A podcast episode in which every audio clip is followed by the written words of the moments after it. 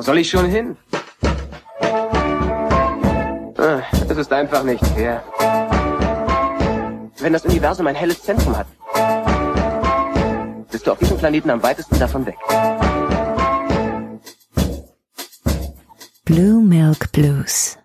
Herzlich willkommen zur 75. Folge von Blue Milk Blues, einem zu Book of Boba Fett Zeiten wöchentlichen und jetzt wieder monatlichen Star Wars Podcast mit wechselnden Gästen, bis dann halt die Obi-Wan Serie losgeht und dann schauen wir mal weiter, wie wir es machen. Ich heiße Tobi und ja, muss an dieser Stelle gleich nochmal unterbrechen für, für zwei Bemerkungen. Eine ernste und eine vielleicht hilfreiche. Erstens, ich habe hin und her überlegt, ob wir angesichts der Ereignisse in der Ukraine in diesen Tagen überhaupt einen Podcast aufnehmen sollen. Ob es nicht vielleicht sich falsch anfühlen würde, angesichts dieses realen Krieges über den Krieg der Sterne zu reden. Wir haben uns jetzt aber entschieden, das jetzt trotzdem zu tun. Vielleicht, um euch in diesen Tagen auch ein bisschen Ablenkung zu bieten. Wer das braucht oder auch wenn ihr es nicht braucht, äh, seid ihr herzlich eingeladen, uns jetzt hier heute zuzuhören. Und wem gerade nicht so nach Star Wars Themen ist, dann können wir das natürlich sehr gut nachvollziehen und äh, dann hebt euch halt diese Folge für einen anderen und hoffentlich dann besseren Zeitpunkt auf. Redet miteinander, informiert euch, spendet, passt aufeinander auf. Und zweitens, wenn ihr jetzt weiter hört, solltet ihr vielleicht trotzdem noch mal kurz auf Pause drücken und dem Link in den Show Notes folgen beziehungsweise Descendants of Order 66 Trailer bei YouTube eingeben, euch diesen dann anschauen und dann kommt hierher zurück. Und Denn, liken. Genau, liken. und abonnieren. äh, genau, denn nämlich genau darum soll es heute gehen. Gut 15 Jahre in der Mache und demnächst diesen Sommer wird der Film seine Premiere feiern. Descendants of Order 66 ein, ja, ganz besonderer Fanfilm. Um mit mir heute darüber zu sprechen, darf ich ganz herzlich Lars und Andreas begrüßen. Hi.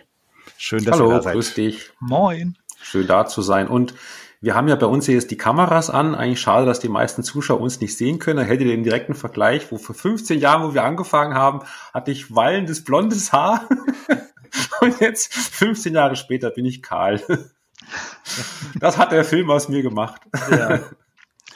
Ein Haare raufendes Projekt. ja, genau. Ihr seid jetzt komplett fertig, ne? Oder steckt ihr noch in der Post-Production oder? Also was wir gerade noch machen, ist äh, in, in einer Art Korrekturphase. Also der Film ist wirklich fertig, er ist komplett fertig, wir haben uns auch schon angeguckt.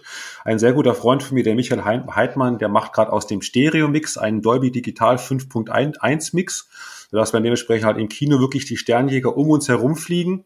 Aber abgesehen davon sind wir wirklich fertig. Natürlich bei dieser, bei dieser Mix-Geschichte jetzt gucken wir uns den Film natürlich gefühlt einmal die Woche an und ich entdecke immer wieder noch Fehler. Das ist wirklich unglaublich. Du hast Szenen, monatelang bearbeitet, gefühlt 50 Mal gesehen und dann auf einmal merkst du, wieso ploppt denn da hinten der Mensch auf einmal weg? ein, ein Frame zu früh aus dem Bild raus, also immer wieder entdecke ich immer noch Kleinigkeiten, die halt einfach dementsprechend falsch sind oder wo irgendwas wegploppt. Kurz reingehen, korrigieren, neu rausrennen, dann fertig, keine großen Sachen, aber es ist unglaublich, dass man immer wieder noch Sachen findet. Ich werde mit dir wahrscheinlich, selbst bei der Premiere, werde ich noch Dinge finden, wo ich denke, das gibt's ja nicht. Übersehen, Wahnsinn. Ja. Aber abgesehen davon, fix und fertig und wirklich sehr, sehr froh, so weit gekommen zu sein. Ja, cool. Ja, herzlichen Glückwunsch erstmal. Das, äh, wie fühlt sich das jetzt an, so nach, äh, waren es jetzt wirklich 15 Jahre, ne? Oder, oder ein bisschen 2006 mehr? 2006 haben wir angefangen, also 2005 war ich mit einem guten Freund in Tunesien. Und da waren wir damals schon in Matmata und da war ich schon total angefixt von diesen Schauplätzen dort, weil du stehst da wirklich auch in diesem Iglu und du stehst mitten in der Star Wars Kulisse und dann kam ja, glaube ich, 2006 Revenge of the Sith im Kino, ne? Das war, glaube ich, der dritte Teil. 2005 und, sogar. Oder war der sogar ja. auch 2005, ja. genau. Ja. Stimmt. Und dann diese beiden, diese beiden Ereignisse, die haben da wirklich diesen Funke ausgelöst. Und dann kam ich auf die Idee, wirklich so einen kleinen, kleinen, Anführungszeichen, wirklich kleinen Fanfilm zu machen. Hm. Ja. Und jetzt, 15 Jahre später, war eine ganz schön lange Reise. Wahnsinnig viel erlebt, viele tolle Menschen kennengelernt. Und echt, ja. Das haben wir es geschafft. Und auch natürlich das erstmal extrem erleichtert und ich muss sogar sagen, auch wirklich ein bisschen erschöpft. Ja, also ich meine, die Dreharbeiten waren natürlich wahnsinnig aufregend und spaßig und die Dreharbeiten haben ja angehalten bis, die Hauptdreharbeiten bis 2015 ungefähr. Dann mhm. noch Nachdrehs also da war dann der Film eigentlich schon fertig. Dann haben wir aber gemerkt, okay, die Sternenzerstörer-Hangars sind recht leer, die Straßen von Tatooine sind recht leer, da, da fehlt noch Leben. Dann haben wir wirklich, sage ich jetzt mal, so kleine, in einer kleinen Greenscreen zu Hause einfach Statisten nachgefilmt. Draußen oder in drin. Dementsprechend einfach Leute, die rumstehen, Stormtrooper, Leute in Tatooine-ähnlichen Klamotten, die einfach das Bild füllen. Und das ging dann nochmal drei Jahre bis 2018. Und dann waren die Dreharbeiten wirklich abgeschlossen. Und dann war auch, und da muss ich sagen, die Dreharbeiten immer viel zu erzählen gehabt. Wir haben so viel, wir haben eine halbe Stunde Outtakes, wirklich so viel Sachen, die lustig, lustig waren, die gelaufen sind. Und dann ging dementsprechend die Postproduktion natürlich in die Vollen. Und die war echt, oh, die war echt anstrengend, anstrengend, da muss ich echt sagen. Gerade so mit so einem Mini-Team, na, wir sind ja keine Mannschaft von 500 Leuten wie bei Lucasfilm, sondern wirklich immer so drei, vier Hansels im Kern, Luft dann dementsprechend noch etliche Helfer weltweit, aber halt dann so ein Film von zwei Stunden, wo fast jeder Shot ein Effekt-Shot ist, dann wirklich nachzubearbeiten, mhm. boah, also das war echt da wirklich zehrend, ja. Also mein gutes Beispiel ist, du kennst ja jetzt auch, bist ja auch Papa. Ich meine, du hast halt tagsüber einen stressigen Job, dann kommst du abends nach Hause, dann hast du natürlich dementsprechend noch Familienleben und mit den Kindern. Und wenn dann alle, wenn dann alle im Bettchen sind und ähm, du eigentlich fix und foxy bist und dich am liebsten eigentlich nur noch wirklich aufs Sofa legen möchtest und möchtest einfach nur dich blöd berieseln lassen, dann sich nochmal aufraffen, nochmal zwei, drei Stunden sich an den Rechner setzen, bis tief in die Nacht noch Rotoscopen oder irgendwelche Effekte machen und wirklich konzentriert arbeiten. Das ist schon auslaugend. Und deswegen bin ich auch wirklich jetzt einfach froh, dass wir auch das, diese Phase abgeschlossen haben. Und jetzt beginnt die Zeit des Feierns und des Konsumierens. Mhm. genau. Mhm. Und Andreas, du bist bei der Post-Production wahrscheinlich ziemlich genau, intensiv. Mein Leidensgenosse, genau. ja, kann man, kann man so sagen, ja. Mhm. Ja, nicht ganz so lange dabei. Ich bin erst 2009 dazugekommen zum, zum Team.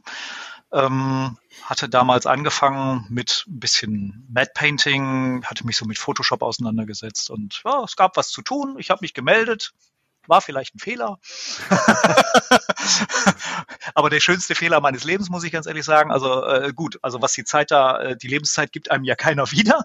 Aber äh, das, was du, das, was du wirklich da, da auch, auch mitgenommen hast und was du dazugelernt hast, also äh, hätte man mir damals 2009 gesagt, also angefangen mit diesen lustigen Photoshop-Arbeiten, äh, dass ich irgendwie ein paar Jahre später irgendwie da die übelsten Animationen machen werde im 3D-Bereich und, und so hätte ich auch gesagt, ja, komm, geh nach Hause, äh, leg dich wieder hin.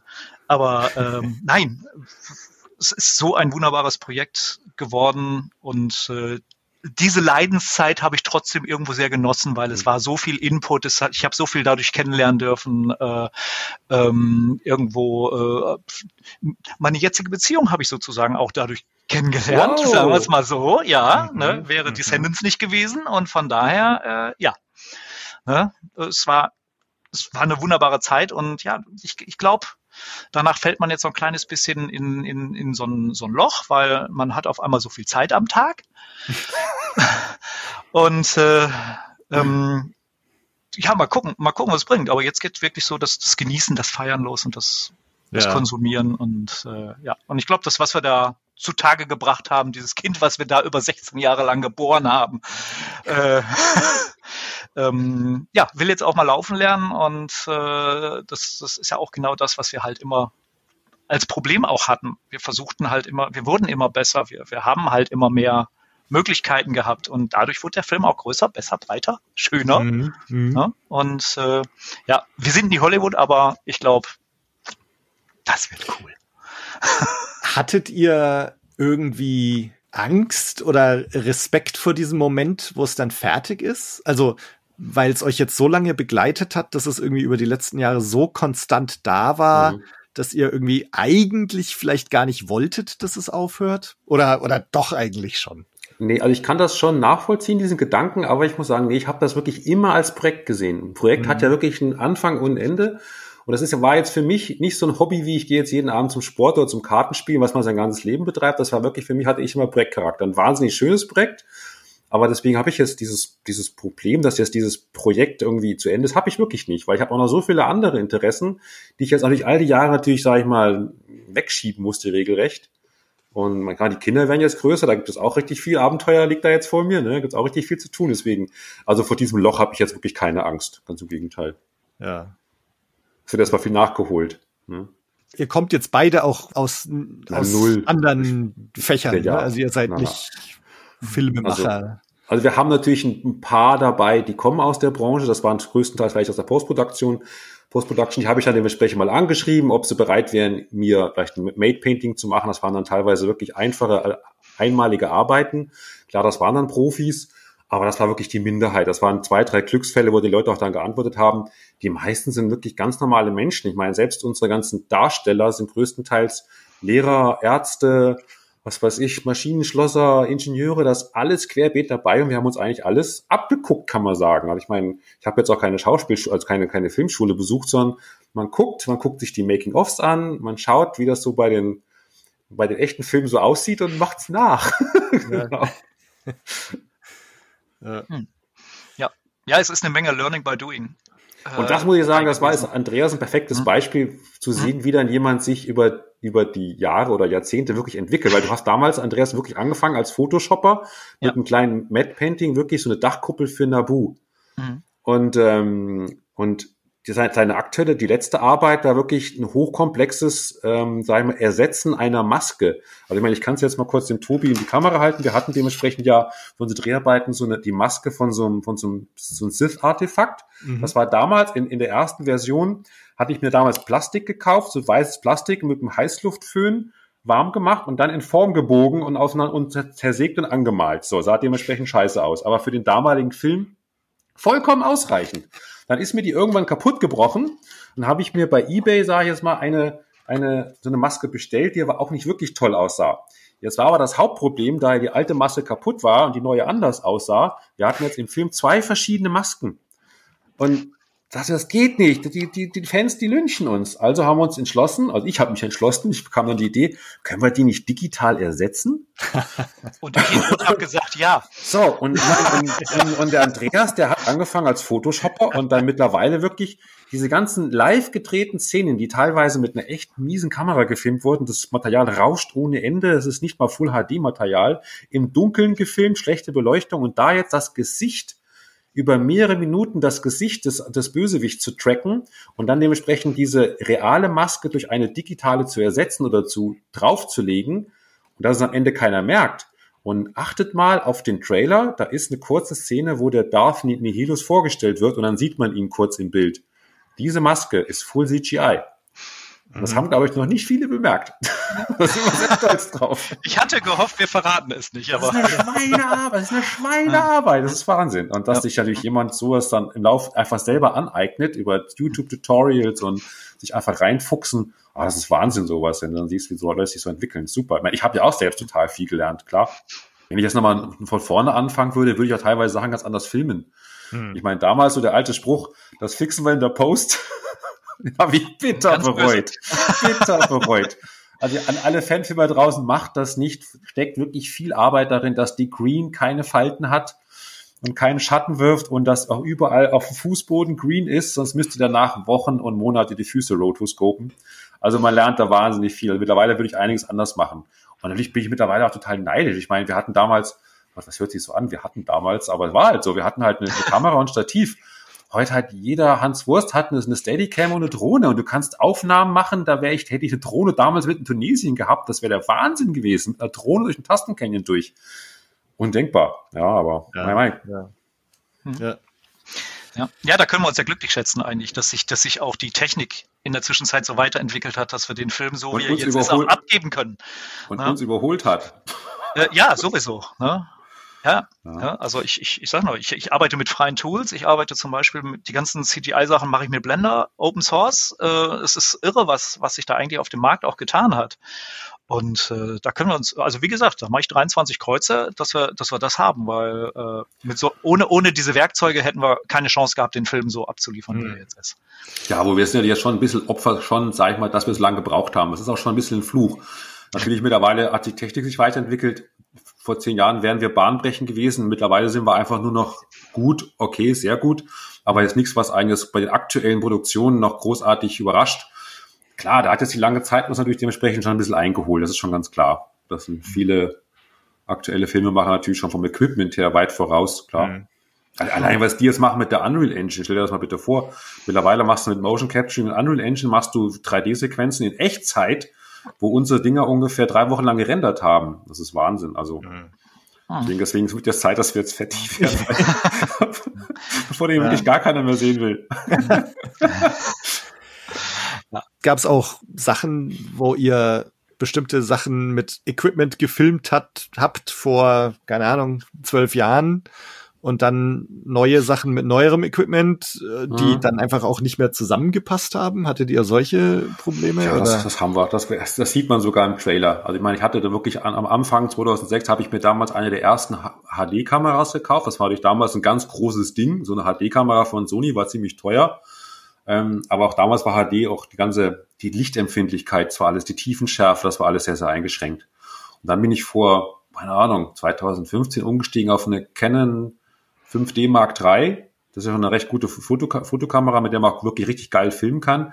Und das siehst du. Das siehst du auch im Film. Aber da haben wir gesagt, mein Gott, den Tod müssen wir einfach sterben. Ich kann jetzt nicht die ganzen Szenen alle nochmal neu, neu drehen ja. und dass man teilweise halt so einen Bruch hat. Ich habe es versucht, natürlich in der Post mit mit Filtern und Plättungstools und die Neusern alles rauszuholen, die ganzen Störungen, aber am Ende, du siehst sogar im Trailer einiges. Du siehst im Trailer einige Szenen, die sind gestochen scharf und einige sind so ein bisschen gerade wo die beiden Helden da in der Wüste hocken, das sind die ersten Aufnahmen aus Tunesien. Das, das Material, das kriege ich nicht mehr hin. Wahrscheinlich habt ihr doch mit den Schauspielern das gleiche Problem gehabt, oder? Dass die immer das älter ging, geworden das, sind. Das ging, das ging, das ging komischerweise. Also gerade meine beiden Hauptdarsteller, der, der Bene und der Veit, die haben sich glücklicherweise kaum verändert. Der Veit hat sich relativ häufig verändert, eigentlich während der Dreharbeiten, weil er ist immer meistens kurz vor den Dreharbeiten zum Friseur gegangen. und dann war dann die Matte auf einmal kürzer. Und das haben wir dann damit erklärt, dass er dementsprechend mal einen Helm aufziehen musste oder, oder wie auch immer. Aber abgesehen davon haben die beiden sich echt verdammt gut gehalten über die Dreh Drehzeit. Das ist aber, glaube ich, das, das, das Alte. Da zwischen 20, zwischen 30 und 40 verändert sich, glaube ich, nicht so sehr. Ich glaube dann so ab 40 auf die 50 und dann noch, noch, noch so ein paar Kilos dazu kommen, dann wird es, glaube ich, sichtbar. Aber so 30, 40 kannst du gut, gut hinkriegen eigentlich. Also ich finde das im Film sieht man es nicht so sonderlich. Aha. Ja. Wir reden einfach nicht mehr drüber. Alles gut. Genau. ah, ja. ja, jetzt habt ihr schon den Trailer ein paar Mal erwähnt. Kam ja an Weihnachten schon raus. Ist vielleicht so ein bisschen im ganzen Boba Fett-Hype dann untergegangen. Ne? Ja klar, ähm, klar. Das ist das das haben wir jetzt ständig. Ich meine, momentan bei der, bei der Content-Flut von Disney, deswegen auch mit der Premiere, da müssen wir jetzt gucken, dass wir gerade da ein Fenster erwischen, erwischen, wo mal so ein Machtvakuum ist, regelrecht, ja. Oder nicht alle über Kenobi oder über Endor reden. Das ist ja echt schwierig.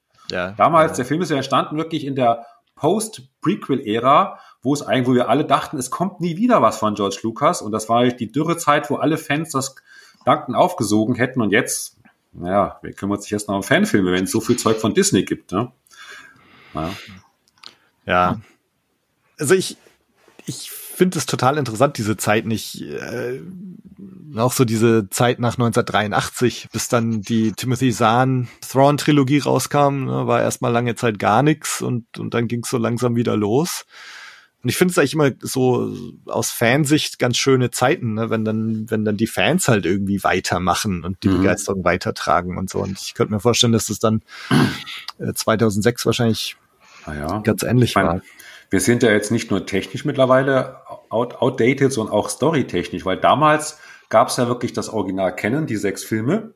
Mhm. Und dann gab es ja das Expanded Universe. Und dort wurden ja auch dann dementsprechend so Dinge erklärt, wie wo kamen die Todessternpläne eigentlich her. Das wurde ja teilweise sogar in, den Spielen weitergesponnen, dieses, diese Geschichten mit Kai Katan und Operation, wie hieß die Operation Skyhook, glaube ich. Da gibt es ja wahnsinnig viele Bücher zu und Geschichten zu. Natürlich haben wir damals auch mit unserem Film darauf Bezug genommen.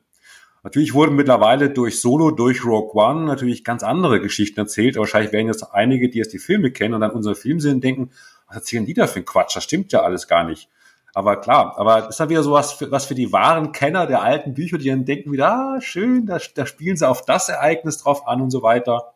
Genauso mit, ich meine, wir haben auch natürlich, das ist auch wieder, wir sind halt dementsprechend natürlich nur ein Fanprojekt. Wir hatten, muss man echt schon sagen, einige Dinge hatten mal bis zu einer gewissen Zeit nur wir. Zum Beispiel das, das berühmte Sabak-Spiel. Das gab es mhm. ja niemals in Realfilm zu sehen. dachte ich mir, okay, in meinem Film möchte ich all das, was ich mir mal gewünscht habe, jemals zu sehen, das zeige ich einfach. Zack. Haben wir ein Sabak-Spiel gefilmt, haben uns das wochenlang recherchiert, wie die Regeln sind, wie die Karten aussehen könnten, haben dann so eine wunderschöne Szene gedreht und waren stolz wie, wie Lumpi, dass wieder mal die Ersten sein werden, die so, die so ein Sabak-Game zeigen. Dann kam Solo, hat's gezeigt, hat's auch noch ganz anders gezeigt. Und so ist jetzt mit, mit vielen Dingen. Also ich habe im Moment, ich habe noch ein paar Schätze, haben wir noch in unserem Film die es bis jetzt so noch nicht zu sehen gab, aber die werden natürlich, die weißen Flecken werden immer kleiner. Mit jeder Serie, die kommt, mit jedem neuen Film, das kommt, greift natürlich auch Lukas-Film diese ganzen Ideen natürlich auf, ne? Und da, da wird es immer heißen, das haben die jetzt nachgemacht, obwohl wahrscheinlich unsere Idee schon zehn Jahre früher rausgekommen ist. Aber gut, ist halt auch wieder der Fluch des kleinen unbekannten Fanprojektes. Naja. Ja, ja. Habt ihr trotz allem Reaktionen bekommen auf den Trailer oder habt ihr so ein Gefühl bekommen, wie er jetzt ankam? Also die Kommentare auf YouTube waren ja sehr, sehr gut. Mhm. Da haben sich alle, alle waren begeistert, habe das Ding auch ein bisschen rumgepostet auf Facebook, auf irgendwelchen Star Wars Seiten, kam von allen sehr, sehr positives Feedback. Also hat mich echt gefreut. Mhm. Auch von, auch teilweise auch ein bisschen so überraschtes Feedback, so wow, krass und hm, ja, schauen wir mal. Ja. Also wenn ich jetzt den, den Was Trailer, du denn? ja, ja, cool. Fangfrage. Also, Fangfrage in die andere Richtung. äh, nee, also ich, ich bin sehr, sehr gespannt. Ich war überrascht, was ihr jetzt eigentlich schon gesagt habt, dass dass in fast jedem Shot irgendwelche Effektshots zu sehen sind. Also ich meine, ihr habt ja ganz, ganz viel mit äh, ne, reale Kulissen mit irgendwelchen Effekten kombiniert. Mhm. Ähm, das hat mich überrascht. Ähm, und dann waren so zum Beispiel so Sachen, ihr habt ja diese Vulkanlandschaft zum Beispiel. Mhm. Ist die jetzt komplett CGI oder? Ja, ja, die ist, komplett CGI, die ist komplett CGI. Auch der, ja, vieles. Doch, doch. Ja. Die ist komplett CGI gemischt im, Komp du hast, du kriegst dann dementsprechend von einem Made Painter dann ein, ein statisches Bild. Und dann tue ich dann meist im Compositing das noch anreichern mit bewegtem Material, mit irgendwelchen bewegten Lavaflüssen, Funken, mhm Dampf, Nebel, sprudelnde Vulkane im Hintergrund, Wolk-Footage. Du musst dann ja auf den dementsprechend aus diesem, aus diesem reinen Bild machst du dann dementsprechend richtiges Hintergrund, Compositing, also Background Layer und den setzt du dann sozusagen in die Szene, dass das wirklich, dass der Hintergrund lebt. Ja. Ja. Ey, man, das schaut echt fett aus. Also. Ja, und der ganze, ich kann echt sagen, der ganze Film ist so. Deswegen haben wir 16 Jahre gebraucht. Wir haben, was mich bei vielen Fanfilmen selbst immer so ein bisschen stört, ist, meistens fängt der Film an mit einem wahnsinnig geilen Establisher-Shot, irgendwie so eine schöne Weltraumszene, ein Raumschiff fliegt rein, das sieht alles top aus. Und dann geht's meistens weiter im Wald und dann hast du halt entweder ein paar Sturmtruppen oder ein paar Jedis und dann ist halt meistens so, der ganze Film spielt im Wald. Und ich wollte alles, aber ich wollte keine Szene im Wald. Und mhm. deswegen sind wir schon eigentlich stolz drauf, dass wir eigentlich echt schon exotische Welten uns ausgesucht haben, ein paar bekannte Welten, und wirklich, ich habe, wir haben wirklich in Summe wahnsinnig viel reingesteckt in dieses Worldbuilding. Also wirklich, da, da ist, gibt's auch dann zum später mal, kann man sich die, die, den Film in Zeitlupe angucken oder Bild für Bild, da gibt's im Hintergrund so viel zu entdecken. Die meisten werden es gar nicht sehen, weil es einfach dann, die Szene dauert dann vielleicht drei Sekunden, so ein, so ein Shot, und dann achtet man natürlich dann nur auf das, auf den Vordergrund. Aber da kenne ich, wirklich allen ans Herz legen, schaut ihn euch danach nochmal in Ruhe an achtet mal auf den Hintergrund, da gibt es so viele Easter Eggs und so viele Sachen, die da versteckt sind. Und das hat unseren Künstler, auch dem Andi, so Spaß gemacht, da Sachen so verstecken. Und auch bekannte Charaktere laufen im Hintergrund rum, die man so gar nicht erwartet hätte. Okay. Also wir haben, also es ist, macht auch Spaß, da natürlich sowas da, da sitzt dann zu Hause und reibst dir die Hände und denkst dir, oh, was baue ich denn da noch ein schönes? Und dieses Worldbuilding macht einen riesen Spaß. Das ist wie so ein riesen, so, so ein Sandkasten, wo wir es so richtig ausgetobt haben. Kostet leider auch alles ziemlich lange Zeit. Ja, aber gut. Ja. Hm. Und ich nehme mal an, man, der Trailer ist jetzt zweieinhalb Minuten oder sowas, ne? Mhm. Irgendwie knapp. Mhm. Und der Film wird fast zwei Stunden lang sein, ne? Mit, also eine Stunde 56 mit Abspann und danach kommen noch die Outtakes, sind wir bei zwei, fünf ungefähr. Okay.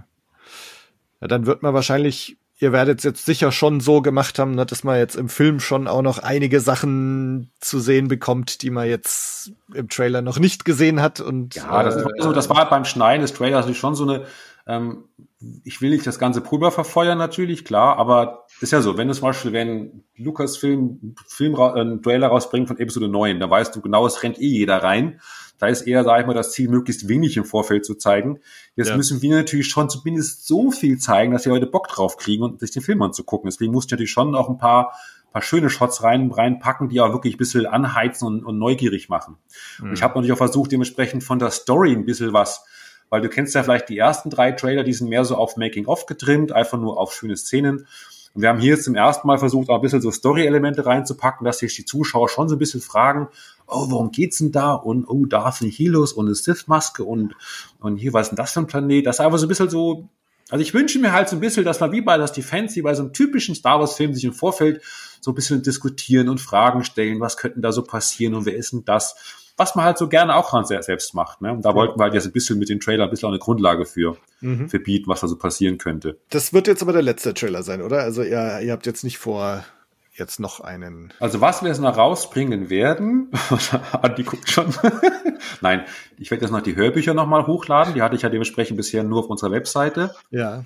Die werde, habe ich noch ein bisschen leicht modifiziert, werde sie noch mal hochladen auf YouTube. Dann kann man die sozusagen für die, die die Webseite halt nicht kennen, die könnten dann dementsprechend sich die Hörbücher noch mal im Vorfeld angucken. Würde ich jedem auch anraten. Der Film ist zwar so konzipiert, dass er alleine steht, auch alleine funktioniert, aber wenn du natürlich die Prequel-Geschichte kennst von dem Vater des Helden und von dem Bösewicht das, und wie das alles, wie die Maske so ins Spiel gekommen ist, das macht natürlich dem Film schon mehr Spaß. Ja, das würde ich jedem anraten. Und dann bringe ich viel, bringen wir vielleicht noch so ein so ein Countdown-Mini-Trailer irgendwie so. Wenn, wenn, wenn, wir, wenn wir das konkrete Datum haben, wir sind ja gerade dabei, dementsprechend diese private Vorstellung zu verhandeln mit dem Kinobetreiber. Und wenn wir das konkrete Datum haben, auch für die Veröffentlichung auf YouTube oder auf der Webseite, dann würde ich dementsprechend das nochmal vielleicht in so einem Mini-Mini-Trailer nochmal kommunizieren. Sowas wie der Countdown beginnt, am so und so vielten geht der Film live, einfach nur so als Teaser, aber Trailer war es das jetzt eigentlich genau. Ja, ja.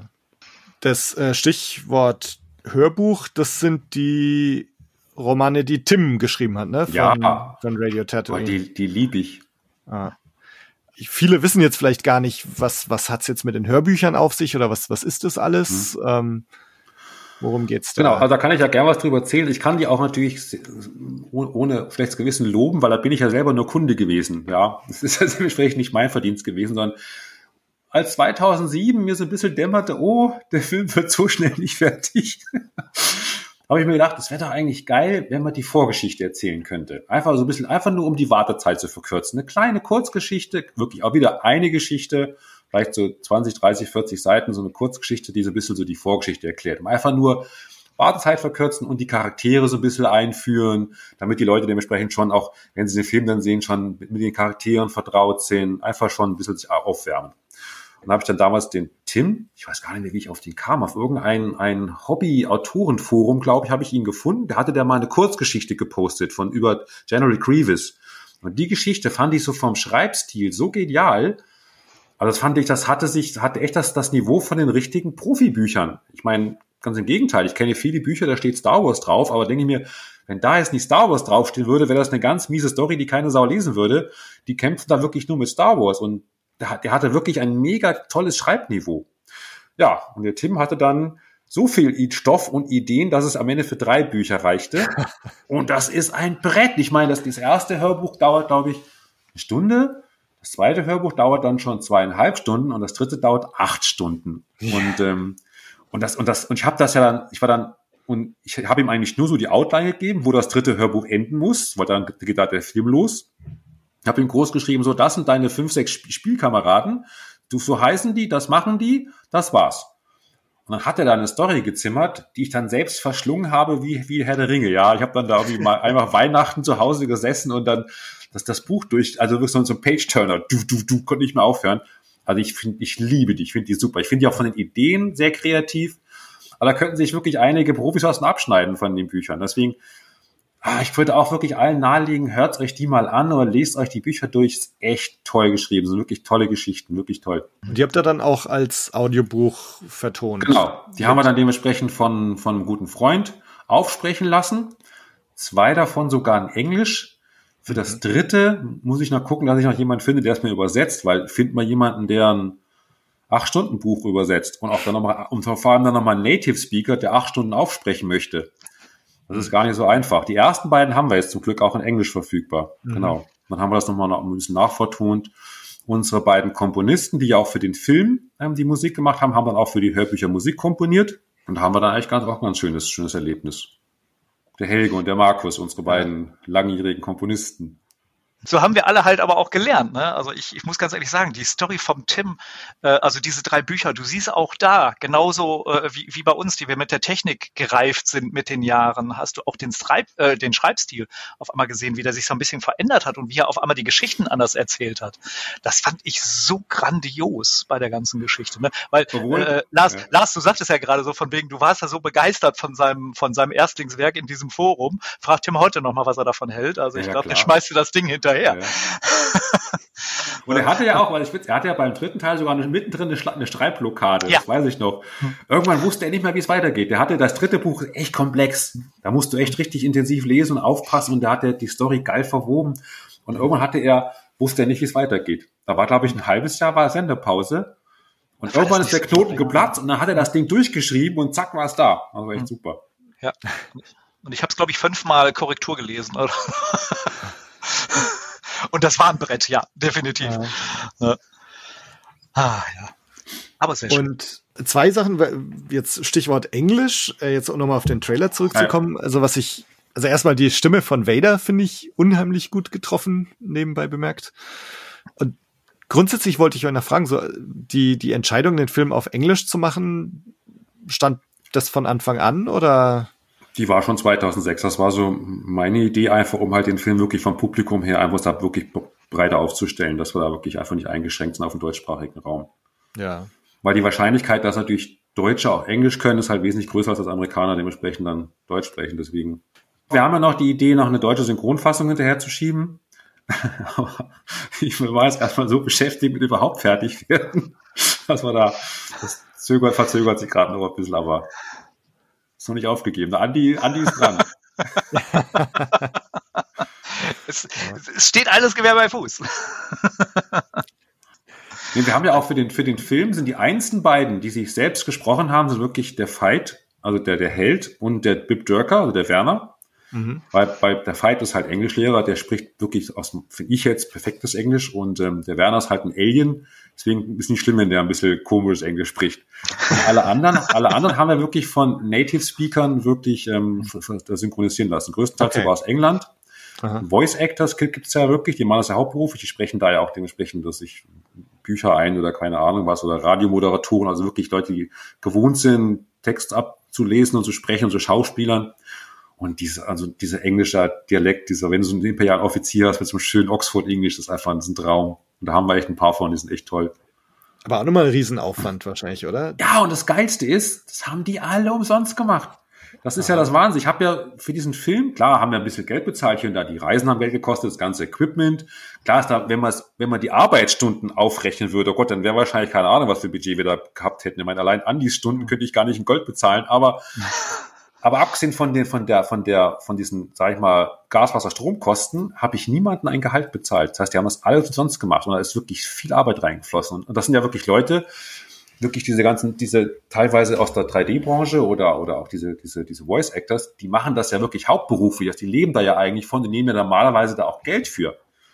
Dass die das dann wirklich freundlicherweise ich die bezirzen konnte, dass die es umsonst machen, Zeug zeigt auch schon davon, dass die dementsprechend natürlich von dem Projekt noch irgendwie angetan waren, weil sie halt gesehen haben, okay, es ist jetzt nicht der übliche Wald- und Wiesenfilm, sondern da steckt schon ein bisschen mehr dahinter.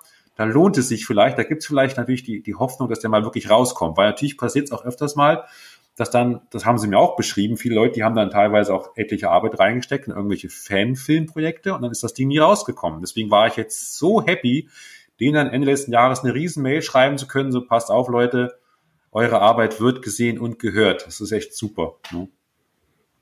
Es war ja nicht von Anfang an so, ne, dass da alle äh, dabei waren und sich alle gemeldet nee. haben und ähm, wie kam das dazu? Also jetzt, du hast schon erzählt, ne, du warst irgendwie 2005 in Tunesien und, und da ist so, ist das so langsam gereift. So, wie, wie kommen wir von da nach, du hast irgendwelche englischen Voice Actors, die es äh, umsonst machen?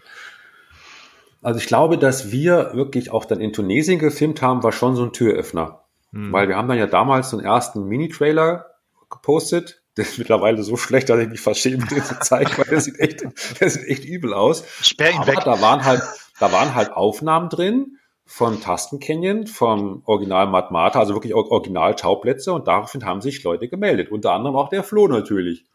Unser, unser Dr. Prop ja, der, der ungefähr die meisten Rollen gespielt hat und etliche Props gebaut hat und der kam, hat mich dann angeschrieben, so hier, braucht ihr ein Boba Fett und braucht ihr das und braucht ihr Blaster und dann sagt man natürlich nicht nein. Und dann lernst du über den Flo dann wieder weitere kennen und dann ist, war der Flo in der German Garrison, dann konnte dann der dementsprechend zu irgendwelchen Drehs wieder irgendwelche anderen Leute mitbringen und so kommt eins zum anderen und am Ende hast du halt dann fast alle Kostüme, die es im Star Wars Film-Universum mal gab, irgendwie vor der Kamera gehabt. Das ist echt geil. Also eine riesen Spielwiese. Und ich glaube, das geht, glaube ich, nur in Star Wars. Ich meine, man hätte auch andere Sachen drehen können. So Captain Future ist ja auch so ein Ding von mir, wo ich sage, wow, das wäre auch mal ein geiles Projekt. Das ist auch so ein Kindheitstraum. Aber da kriegst du ja nichts, da kriegst du keine Kostüme, da kriegst du keine Ahnung. Und Star Wars ist halt ein mega geiler Spielplatz. Abgesehen davon, dass ich mega eh selbst ein riesen Fan bin, aber du hast da einfach auch Ressourcen ohne Ende. Selbst im deutschsprachigen Raum. Du glaubst gar nicht, wie viele Leute es hier gibt mit wahnsinnig geilen Kostümen. Das ist unglaublich. Du brauchst gar nicht erst nach Amerika oder so weiter. Das ist alles hier. Und du bist auch so dann dazu Andreas. Oder wie war hm. das bei dir? Wie, wie, wie Lars es gerade schon beschrieben hat. Wir hatten halt die Thematik, dass er in Tunesien gefilmt hat und das sah einfach geil aus. Und dann ja, hat man die Trailer gesehen, hat da so ein bisschen auf der Webseite auch die Behind the Scenes äh, äh ähm, den, den Bereich dadurch stöbern und hat dann gesehen, boah, das ist schon ein ziemlich geiles Projekt irgendwo, sieht cool aus, wärst du gern dabei. Ähm, das war so, 2007, glaube ich, wo ich da über die Webseite. Ja, ja, du bist schon einer von den ganz alten Schergen. So, ähm, nichtsdestotrotz, also es hat dann, es hat dann tatsächlich noch eine ziemlich, ziemliche Zeit gebraucht, bis ich mich dazu überwunden habe, überhaupt diese, diese, diese Filmemacher anzuschreiben, äh, äh, um mich da überhaupt für befähigt zu fühlen, da äh, ähm, mitzumachen, obwohl ich eigentlich auch schon jahrzehntelang irgendwie immer so im Hintergrund mit Filmen und, und Video und so weiter was gemacht habe. Nur äh, mich da rein zu begeben in, in, in, in, in dieses zeitliche Haifischbecken, ohne es vorher zu wissen. das ist halt, das ist halt. Äh, ähm, das, das war dann natürlich äh, erstmal eine Überwindung. Äh, ja, dann hat Lars gesagt, ja, mach mit. Und ja, und jetzt haben wir 2021, äh, 2022 und oh Gott, ja, wie schnell die Zeit vergeht. Definitiv. Das ist halt ja, wirklich geil. Ich meine, es sind halt wahnsinnig viele wirklich gekommen und gegangen, aber du hast halt wirklich so einen kleinen harten Kern, der wirklich von Anfang an dabei war. Das ist halt mhm. schon toll, wenn du so eine Truppe hast, die die Fahne halt hochhält, ja, weil ohne das geht's ja. halt nicht. Ja, ja genau. Ja. ja, jetzt haben wir relativ viel schon geredet und ich könnte mir vorstellen, dass jetzt viele noch so dran interessiert werden, worum geht's eigentlich? Also kann man das kurz sagen, ohne zu spoilern? Ja, das sind das, ja, das sind also die schwierigen Fragen. Da muss ja. ich mal ich selber aufpassen, dass ich ja nichts verrate. Aber wenn ich die Sachen verrate, die im Hörbuch auch vorgekommen sind, dann ist das okay. Also im Hörbuch geht's ja darum, dass dementsprechend eine gewisse Klonserie, nämlich die T1O-Serie, Tioman, T-I-O, T1O, dass diese Serie ein, ein, ein Defekt hat und daraufhin dementsprechend gegen diesen Befehl dann widersprechen kann. Ist auch wieder witzig, wenn man sich dann dementsprechend halt dann 2006 haben wir uns das Ganze ausgedacht und dann kam natürlich irgendwann Bad Batch, die hatten ja auch, glaube ich, einen mhm. Klondefekt, oder? Denkst auch wieder, uh, werden sie wieder alle sagen, ich habe da nachgemacht, aber ist ja, ja wurscht. Anyway. Auf jeden Fall bei uns kam es wirklich vor, dass durch so einen Klondefekt ein paar Soldaten, ein paar Klonsoldaten ihren Jedi-Generälen halt treu geblieben sind. Natürlich hat, hat, hat das zur Folge, dass dieser eine Jedi-General überlebt, der Klon-Commander dementsprechend natürlich halt dann desertiert, die beiden sich anfreunden und dann im Laufe eigentlich dieser, dieser Vorgeschichte ein Abenteuer leben. Das ist so ein Hauptstrang, wie dann die beiden dementsprechend vor den vor dem Imperium, dem neuen, frischen Imperium eben flüchten. Dann kommt es auch dazu, dass der Jedi-Ritter dementsprechend komplett ins Exil abwandert und dort sogar, obwohl gegen den Kodex das Ganze natürlich ist, ähm, eine Familie gründet, auch einen, einen Sohn bekommt. Der Sohn ist dann sozusagen der Hauptcharakter im Film. Ja, mhm. also in, in der Vorgeschichte ist er noch ein kleiner Bub, der aber auch dort schon ordentlich traumatisiert eigentlich wird. Und der andere Strang ist eigentlich der, der beginnt auch eigentlich schon so im, im ersten Buch eigentlich los, dass ein ein, ein anderer ähm, Jedi Padawan sogar damals noch auch dem Attentat entkommt, obwohl dem seine Klon-Commander ihn eigentlich schon angreifen, aber er schafft es halt dementsprechend, die zu besiegen und entkommt dem Ganzen, verfällt aber dann eigentlich immer mehr und mehr der dunklen Seite, aber das Ganze aber ohne eigentlich der Einwirkung von, von Sidious oder von Vader, sondern wirklich einfach nur von ganz alleine durch, durch seinen Lebenswandel dann dementsprechend und stößt dann sozusagen auf ein altes Sis-Artefakt, nämlich die Maske von Darth Nihilus die halt in dem Buch natürlich dementsprechend, das war damals auch die Idee vom Tim, nicht nur einen, einen rein kosmetischen Effekt hat, sondern auch dementsprechend noch ge über gewisse Kräfte verfügt, also über gewisse Möglichkeiten verfügt, die die Macht zu verstärken. Ja, also so also Superpowers So ein bisschen wie in The Force Unleashed. Ja, also da gibt's jetzt auch dementsprechend ab. Ähm, genau, und, ähm, und davon bekommt dann der Darth Vader dementsprechend natürlich auch ein bisschen, ein bisschen Wind und fängt dann an, sich für diese Maske zu interessieren und dann kommen diese ganzen, diese ganzen Stränge kommen dann dementsprechend zusammen, bis alles total eskaliert. Und du hast auf jeden Fall dann in dem Film nach wie vor noch den, den, den Jungen als Hauptcharakter.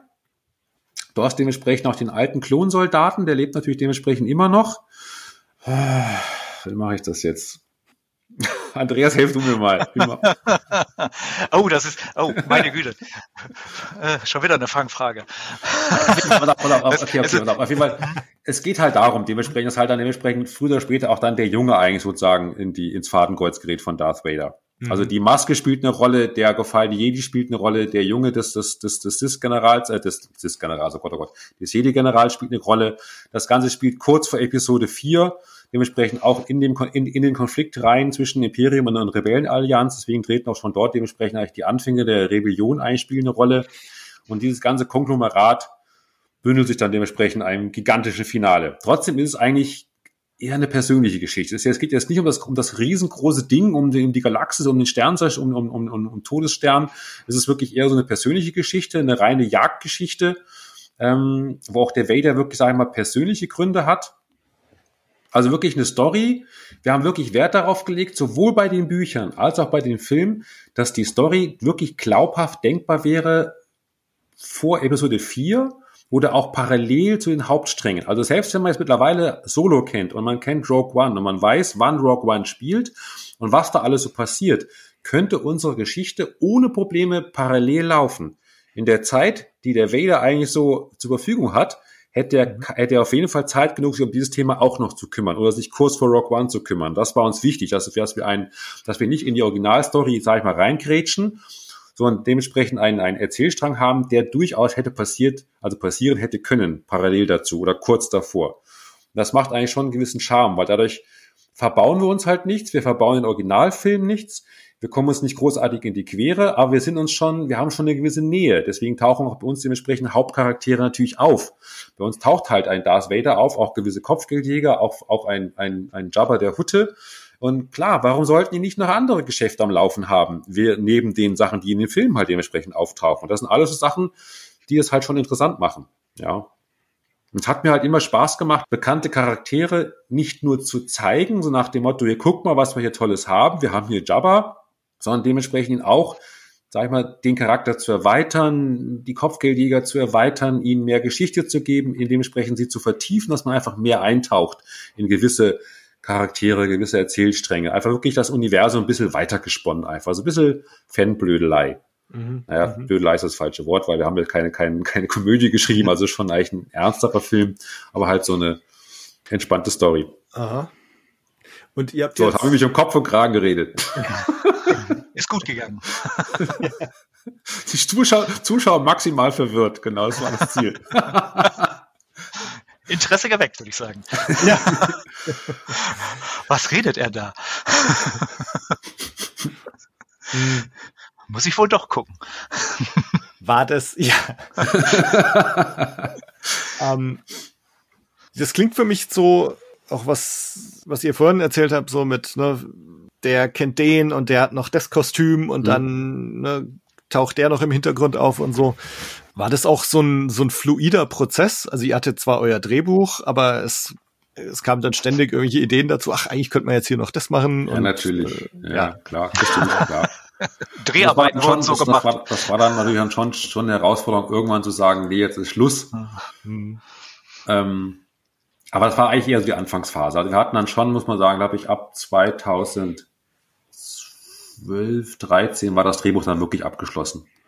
Weil dann hatten wir auch eigentlich eh alles abgegrast, was nur irgendwie geht. jeden, jeden, jeden genervt und jeden gefragt, ob er mitmachen will.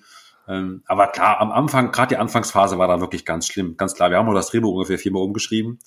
Ähm, aber wir haben dann glücklicherweise, deswegen denkt man natürlich, okay, wenn das Drehbuch so oft umgeschrieben wurde, man auf jede Möglichkeit natürlich reagiert hat, dass dann der Film ein totales Chaos ausartet. Also so ist es glücklicherweise nicht. Natürlich am Anfang, klar, sind wir natürlich da total, was, was, du hast das und du hast das, ja geil, müssen wir einbauen. Und klar, auf, je, auf alles angesprungen, was nur irgendwie geht.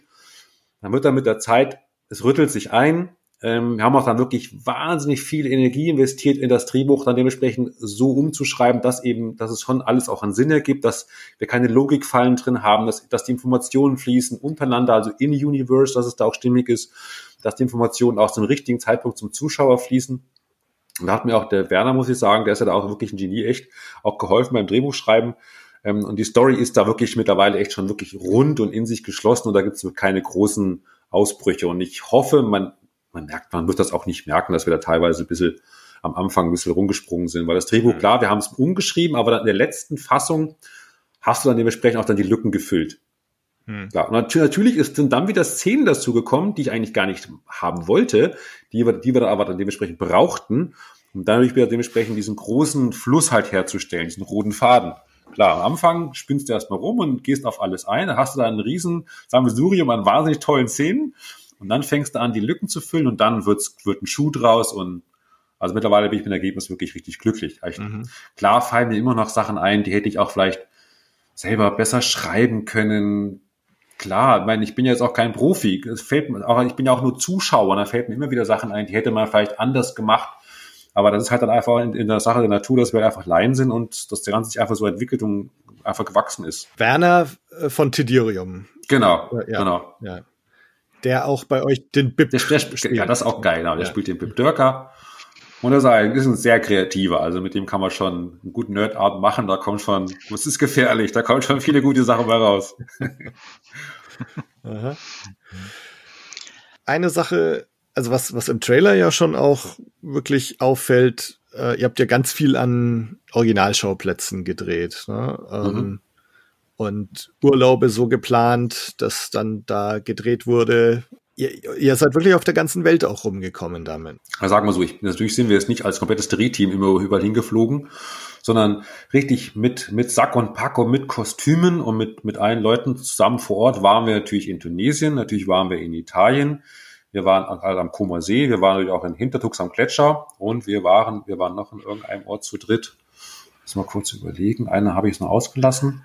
Da waren wir da wirklich immer mit der ganzen Mannschaft. Ja, haben da wirklich on Location gedreht.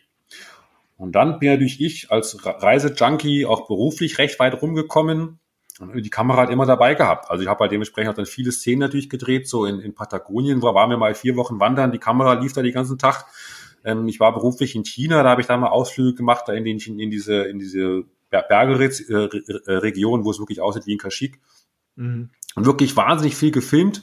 Das sind alles, das sage ich jetzt mal, Establisher-Shots. Die hast du halt dann dementsprechend genommen, hast die Landschaftsaufnahmen, um diesen Planeten wirklich zu, wirklich einzuführen.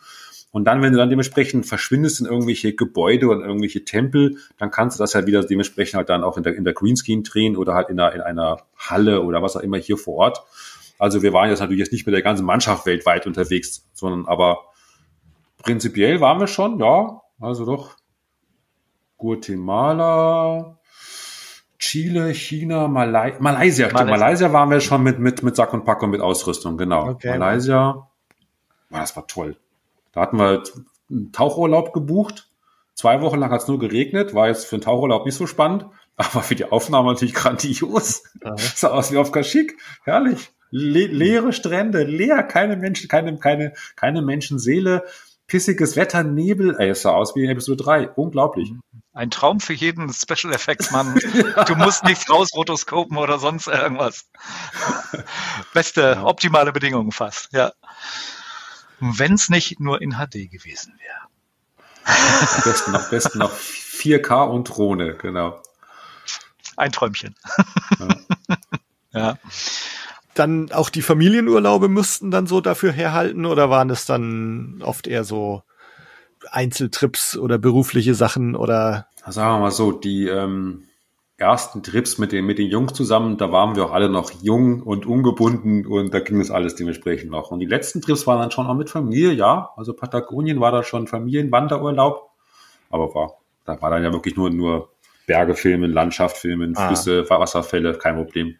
Das kann Was man, man vielleicht sonst auch so gemacht Ja, das macht man, da macht man ja als Hobbyfotograf dann sowieso, ja. deswegen passt das dann, genau. Ja. Ja, aber klar, Gott, das würde heute alles gar nicht mehr gehen. Klar, damals, mein Gott, der Veit war Student, Bene war ein junger Arzt, ich hatte gerade Arbeiten angefangen, herrlich. Drei Singles on the road in Tunesien, super. Heute sind wir alle Familienväter. Äh, wird man ruhiger. Ich hatte irgendwas gelesen mit, äh, mit Italien, dass ihr da auch so ein bisschen rumtricksen musstet, was, was so die Drehgenehmigungen und ja, so also angeht. unser ganzer Film ist ja eigentlich, wir haben immer getrickst, weil das ist ja das Schöne, wenn du klein bist. Ich meine, ich kenne ja andere Filmprojekte, die haben halt immer große Drehs mit 30, 40 Statisten, dann brauchst du natürlich immer vom Förster eine Drehgenehmigung, musst da im Vorfeld schon, dass was ich dich um die Behörden kümmern. Wenn du mit so drei, vier Hanseln drehst, machst du das wirklich rein Guerilla-mäßig. Also rennst du da rein bevor irgendeiner kommt, hast du die Zähne im Kasten bist schon wieder weg. Das ging halt von damals los in Tunesien. Hätten wir, wir hatten uns ja noch extra vorher beim, beim Touristen, beim Amt für Tourismus noch erkundigt. Da meinten die, nö, also sie können doch gerne filmen, auch in Matmata und in ganzen Star Wars Locations, kein Thema. Da brauchen sie nichts zu bezahlen. Und prompt sind wir da vor Ort, dann kamen da wirklich so ein paar dubiose Gestalten angefahren und wollten uns irgendwie Geld abknöpfen für irgendwelche Drehgenehmigungen. Und wir so, hä? Ja, wir sind halt aufgefallen. Mein, der Fight ist halt mit dem Stormtrooper in Matmata rumgelaufen. Da dachten natürlich die Touristen, was ist denn das jetzt? Die haben dann gleich irgendwie die, der Hotelbetreiber jemanden da angerufen, keine Ahnung. Dann hat halt der Bene mit seinem extrem schlechten Französisch dann da die Polizisten da irgendwie hingehalten und hat die bequatscht. Währenddessen habe ich halt mich irgendwie in so, ein, in, so, in so einem Türrahmen versteckt und aus dem Türrahmen heraus den Fight gefilmt, der da den, den Stormtrooper macht und dann ab ins Auto und weg. und da ging das ja schon los. Also wir haben eigentlich nur so gefilmt. Also der ganze Film ja. ist so entstanden. Immer so rein und schnell rein, schnell raus. Sehr geil. Ja, ich kann mich da an irgendwelche Roboteraufnahmen irgendwie auf dem Messestand erinnern. ja, ja, ja, genau. Wir waren, ja. Da, muss, da muss man spontan sein. Wir waren ja auf der, auf, den, auf der Star Wars Celebration White House sind 16, 16, in London. In London. Ja. Hm. Und da war an so einem Stand waren so, so Droid-Bilder. Und die hatten da einen richtig geilen, sage jetzt mal Kampfdruiden. Ich will jetzt nicht sagen, was für einen, aber ein richtig tolles Modell aus Metall, 2,50 Meter groß, ein richtiges Gerät. Dann haben wir dann einfach mal schnell den Kerler gefragt da von dem Betreiber von dem Stand, ob wir den filmen können. Dann hat sich der Andi hinter den gestellt, mhm. diesen Roboter. Wir, wir haben erstmal den Stand leer geräumt, damit wir Platz hatten zum Filmen. Da haben die genau. Jungs auch wirklich den ganzen Quatsch mitgemacht. So, dann hat dann der Andi sich hinter ihn gestellt, ne? Oder, oder hast dann Arme ja. und Beine bewegt. Ich so. und ich habe ihn dann einfach gefilmt schnell und dann halt dann zu Hause natürlich dann in wochenlanger Arbeit halt den Andi wegretuschiert. Aber dann hatten wir halt einen richtig geilen Kampfdruiden in unserem Film. Was macht man nicht alles?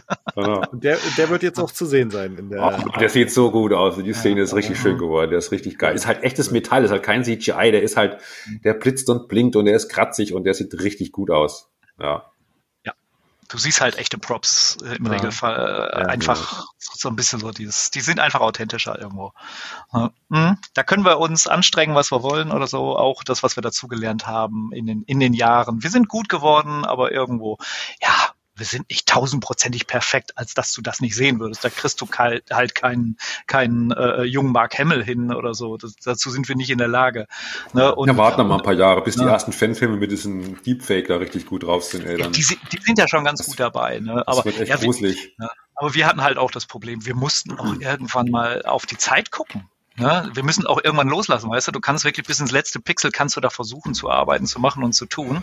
Äh, wenn du, ich sag mal, 80 Prozent, 90 Prozent hast, sieht das der geneigte Zuschauer im, im Kino kaum. So, da hast du dann natürlich irgendwie die Leute, die haben da ein Auge für, die sehen das dann auch, aber nun gut, müssen wir halt mit leben. Ja. Mhm. Also neulich meinte ein Freund zu mir, Done beats perfection. Und den habe ich mir echt zu Herzen genommen, den Spruch. Der ist echt gut. Ja. Mhm. So ein Projekt ist eigentlich niemals fertig, aber du musst halt irgendwann echt einfach sagen, so, das sind jetzt die 95 Prozent, mit denen gehe ich jetzt raus, weil wenn ich ja nochmal für die restlichen fünf nochmal fünf Jahre reinstecken muss, das, das lohnt sich einfach. Das ist einfach, das ist nicht wert, finde ich. Das dann das da kriege ich die rote Karte zu Hause. Ja, das ist es nämlich, ja. Klar. Ja. Ja. Von daher. Weil ihr jetzt gerade Deepfake genannt habt, also ich weiß nicht, wie es euch jetzt beim Book of Boba Fett oder auch beim Mandalorian ging. Äh, ich meine, ne, die sind natürlich mit ihrer äh, Technik da auf dem allerneuesten Stand, was jetzt hier ihr äh, Stagecraft mhm. und so angeht. Ja. Ne? Ähm, aber, also ich habe auch im Podcast schon oft drüber geredet, dass, dass mir es oft aber so leer vorkam irgendwie. Also, dass ich das Gefühl habe, dass diese Technik bei all den geilen Sachen, die die machen kann, dass es irgendwie so ein bisschen leer ausschaut, weil du halt du hast halt so eine, so eine beschränkte Anzahl an Statisten, die du in die Mitte von dieser Stagecraft stellen kannst und alles andere ist dann ja mhm. Außenrum pro, projiziert. Ähm, und das ist jetzt bei euch, ähm, also im Trailer, ich finde, es schaut alles sehr, sehr belebt ja, aus. Das, also, das verstehe ich aber auch nicht, warum. Ich meine, selbst wenn die jetzt in, in The Volume filmen und wenn die da dementsprechend halt nur begrenzt Platz haben, das ist doch, das ist doch ein Job für einen Studenten, dann noch ein paar Leute in der Cream zu filmen oder von mir ist auch 3D handeln und die in der Post im Nachhinein rein zu faken. Das mache ich doch auch. Ich meine, in Tunesien waren wir zu, war die Straße war, dass diese Stadt äh, Mos Espa, wo wir gefilmt haben, dieses Set, da war ich, der Ben und der Veit. So, also alles, was du da siehst, haben wir danach in Braunschweig beim Flo im Garten gedreht. also wirklich, eine, eine, weil eine Green draußen muss schon draußen sein, und siehst du, es muss echtes Sonnenlicht sein, eine, eine Green draußen hingezimmert und dann einfach ein Stormtrooper hingestellt, damit das Licht halt das gleiche ist wie in Tunesien. Schön gekiet, ausgeschnitten, Schatten drauf, bisschen farbkorrigiert, reingesetzt, sieht super aus. Also sieht echt super aus. Und das ist doch, wenn wir das können, das ist doch für die keine Arbeit. Das ist eine Arbeit von ein paar Tagen dass die da so faul sind, sowas nicht zu machen, das verstehe ich teilweise echt nicht. Ich finde die Szenen da auch irgendwie ein bisschen alle leer. Hast schon recht. Das ist alles, da fehlen ein bisschen die Details. Dieses, hm, dieses, das Nerdtum, dieses einfach so, da hinten noch was hinpacken und da was hinpacken. Da könnte, ist, glaube ich, aber auch der Zeit geschuldet. Ich würde es ja sogar machen. ja. Ja, das ist es halt, das ist es halt. Ja, das ist halt die sind so auf Zeit, denke ich mal, dass die da das einfach. Das kostet ja auch alles. Bei uns kostet das ja, bei uns kostet es nur Lebenszeit, auch bei denen kostet das richtig Geld. Ja. Ach, was ist das? Lass es kosten.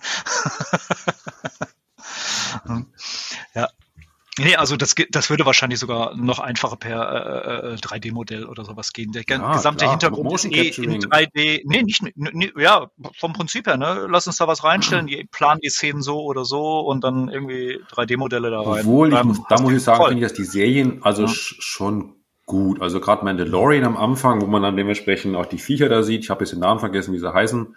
Die beim, die beim Jaffa, der kleine. Hm? Was meinst, meintest du die Blurks jetzt oder bei Mando? Nein, da hat doch die, oh Gott, die haben, wir haben sogar Ah, Scrum, Delicious Scrum, Delicious Scrum, der steckt dabei ja. bei, im, im, Käfig da im Mandalorian. Also da mhm. finde ich, haben sie schon so schöne kleine Details und so nette Ideen und so weiter. Da haben sie schon ganz gut gemacht. Also ich finde, Mando haben es echt, echt sich schon Mühe gegeben. Mhm. Wo ich mega enttäuscht war, waren wirklich die Sequels. Das, das konnte ich damals, da war ich im Kino bei Episode 7, war ich fassungslos. Ich meine, George Lucas baut da wirklich eine ganze Stadt in die Wüste in Tunesien. Ja, und dann haben sie bei Episode 7, haben sie da wirklich so ein paar Zelte dahingestellt. Das war so armselig. Dachte mir, es kann doch nicht sein, dass du eine, keine Ahnung, wie viele Millionen Dollar Produktion, dann stellen die da so ein paar Zelte in die Wüste. Das war so lieblos dahingezimmert und das konnte ich überhaupt nicht verstehen. Da finde ich, sind die Serien jetzt schon, was Worldbuilding angeht, schon einen großen Schritt weiter voraus, auf jeden Fall. Also gerade Mando fand ich die letzten, auch die Staffel 2 vom Worldbuilding richtig schön. Hat mir richtig gefallen. Der Schrottplatz, die unter die die Wasserwelt, also richtig toll. Also da ist schon was wieder was für Fans, wo man einfach was was sieht, wo man sich rein versetzen möchte, wo man auch im Nachgang, wo man noch mehr mehr, mehr darüber wissen möchte. Die Welten machen einen einfach neugierig und man möchte danach sich irgendwelche Bücher angucken und diese Artbooks und möchte da eintauchen und möchte mehr darüber erfahren. Bei den Sequels haben mich die Welten komplett kalt gelassen. Da wollte ich nie was drüber erfahren. Das war total öde. Hm. Also das sind jetzt, da bin ich sehr froh, dass sie da jetzt wieder auf dem richtigen Weg sind, da auch ins Worldbuilding Arbeit zu stecken und diese Welten halt schön aufzubauen. Ja. ja, ich bin mal gespannt, was uns da jetzt so bei, bei Obi-Wan und, und Andor und so erwarten mhm. wird. Also ob man da auch wieder diesen Stagecraft-Weg gehen wird oder, oder ob es doch vielleicht etwas belebter alles ausschauen wird und auch, auch wie, ähm, ich sage jetzt mal, exotisch es dann wirken wird. Also viele Leute, mit denen ich jetzt auch so gesprochen habe, gerade bei den äh, Sequels, waren so enttäuscht, wie irdisch diese Schauplätze mhm. auch sind. Ne? Da, jetzt mhm. in Force Awakens, das, dann sind wir halt im Wald auch wieder und so und ähm, dass es eben nicht so was ist wie jetzt, was George Lucas halt in den Prequels auch ausprobiert hat, ne? Felucia, dieser exotisch wuchernde ja, Pflanzenplanet und so weiter. Ähm, aber die, also, die Ideen waren ja da. Ich meine, ich habe ja diese Bücher mir gekauft, diese Art of, wo die ganzen Konzeptzeichnungen drin sind, auch größtenteils von, von Duke Chang. Das ist ja noch einer von der alten Schule, von den Prequels. Und von diesen Jedi-Tempeln auf Scully Island.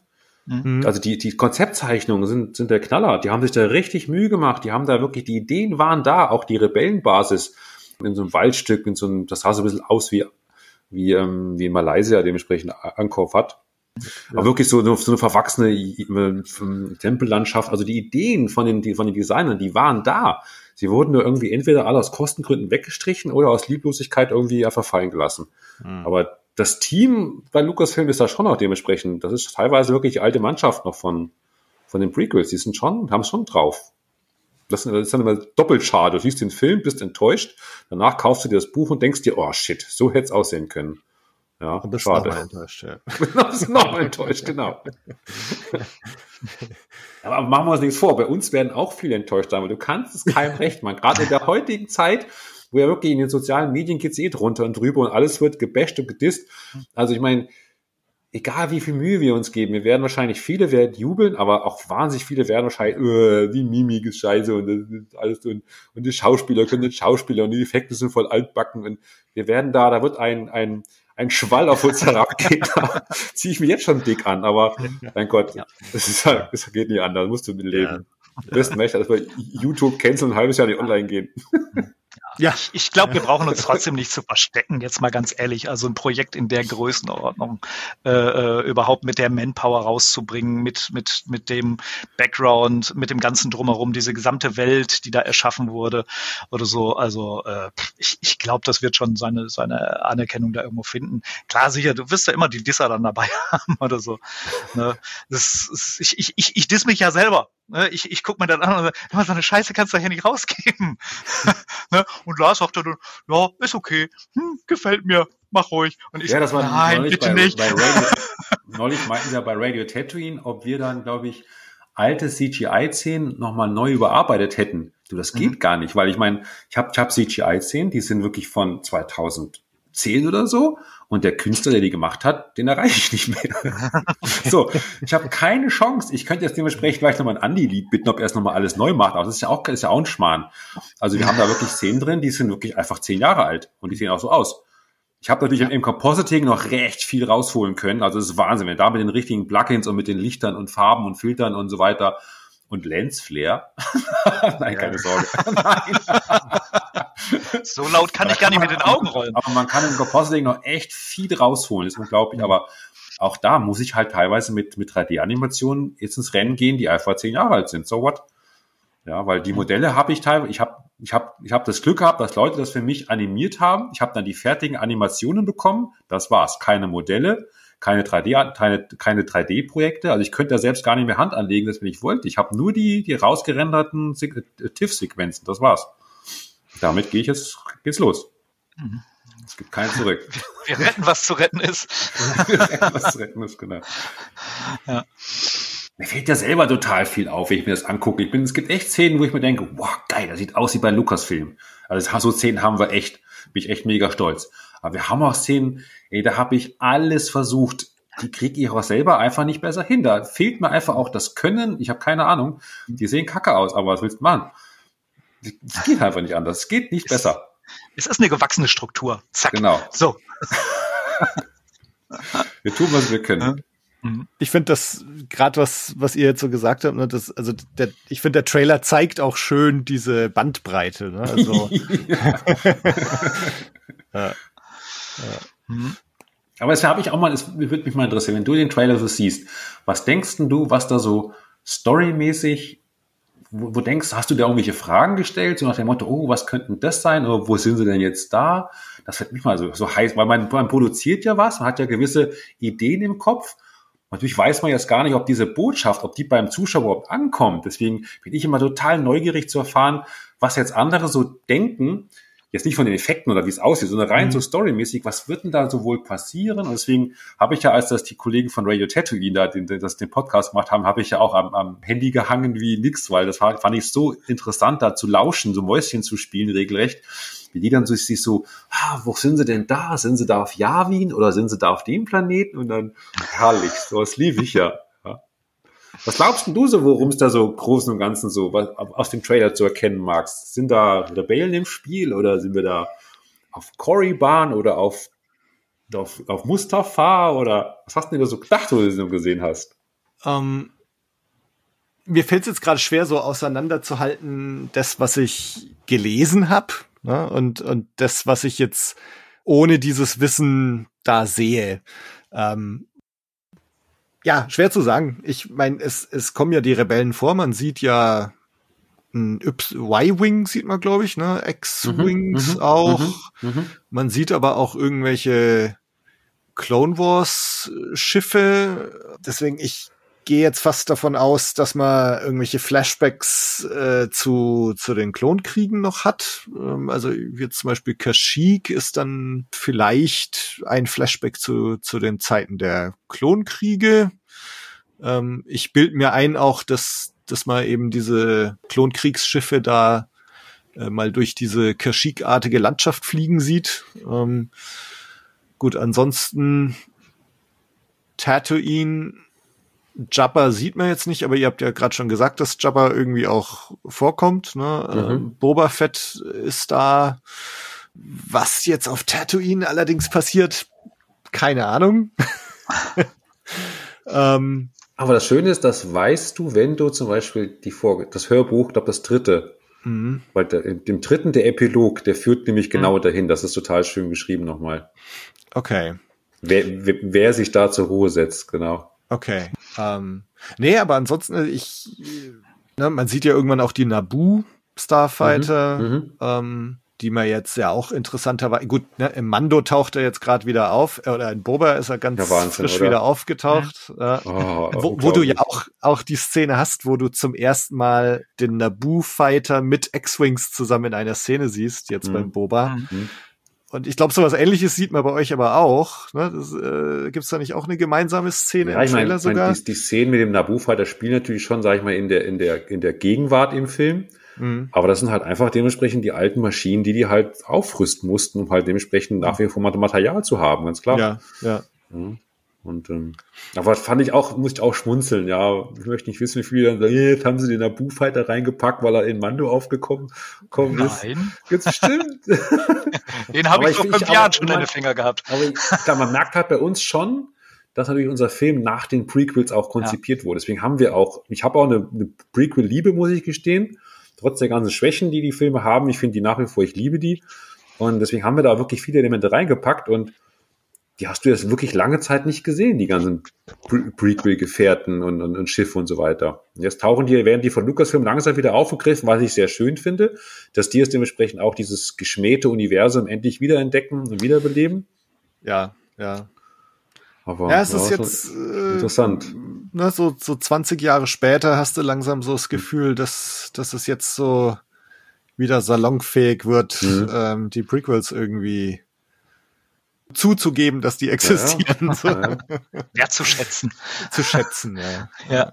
Mhm. Ähm, und nee, also das, das ist mir auch aufgefallen. Ähm, wie gesagt, wenn man äh, jetzt in, in den paar Minuten vom Trailer, man sieht die Naboo-Fighter, man sieht die Klonenkriegstransporter und so weiter und ne, und, und du hast natürlich die ikonischen Darth Vader, Boba Fett und so.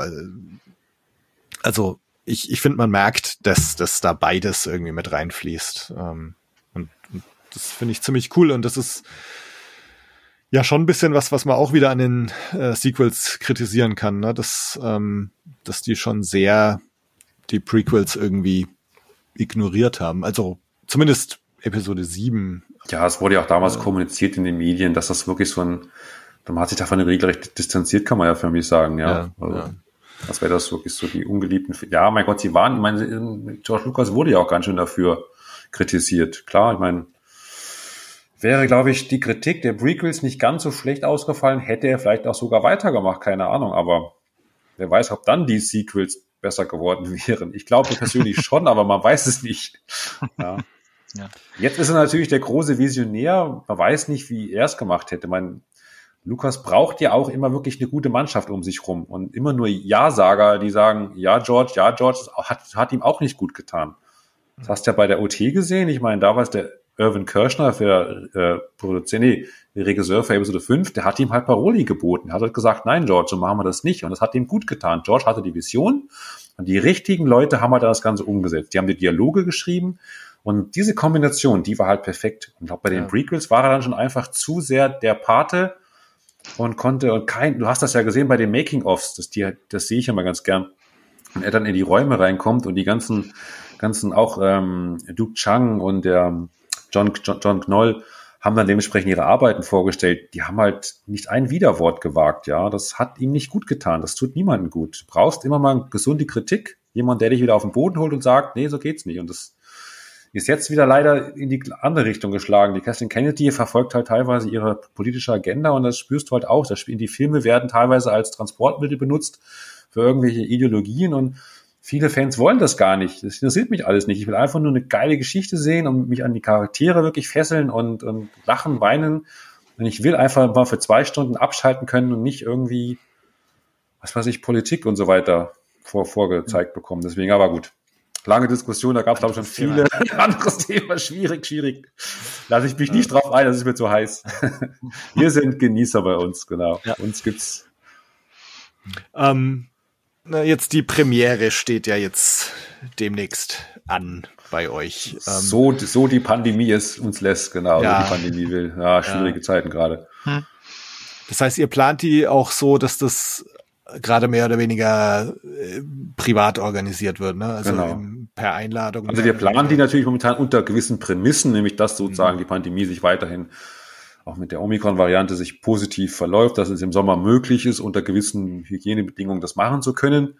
Man weiß ja nie, kann auch in eine andere Richtung wieder ausschlagen mit Delta-Cron, was weiß ich, alles möglich. Aber wir hoffen, wir hoffen einfach aufs Beste und man muss ja irgendeine Prämisse einfach treffen.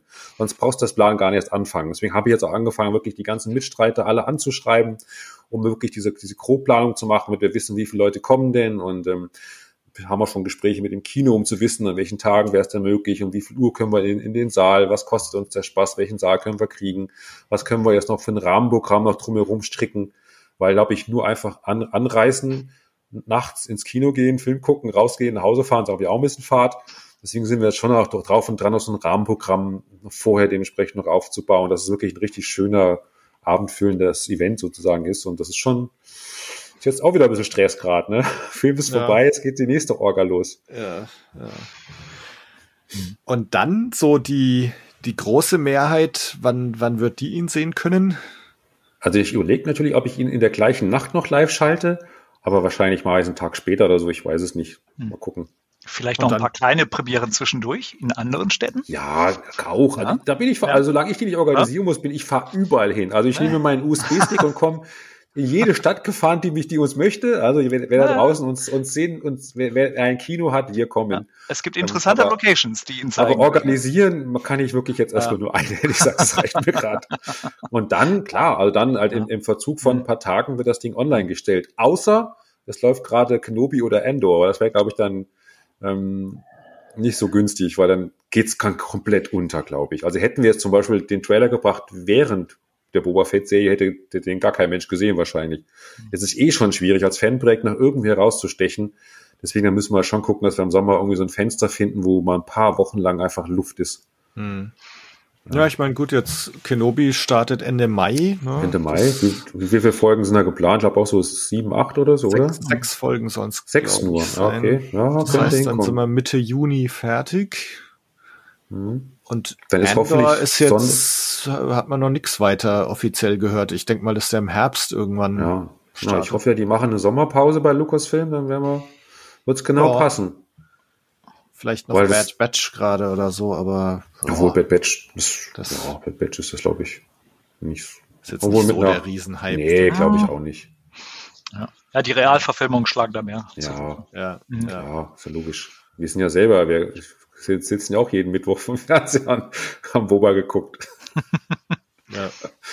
Konnten sie auch kaum abwarten, klar. Ich, ich, muss das irgendwie immer auf Donnerstag verschieben und mich vor den Spoilern wegduckern.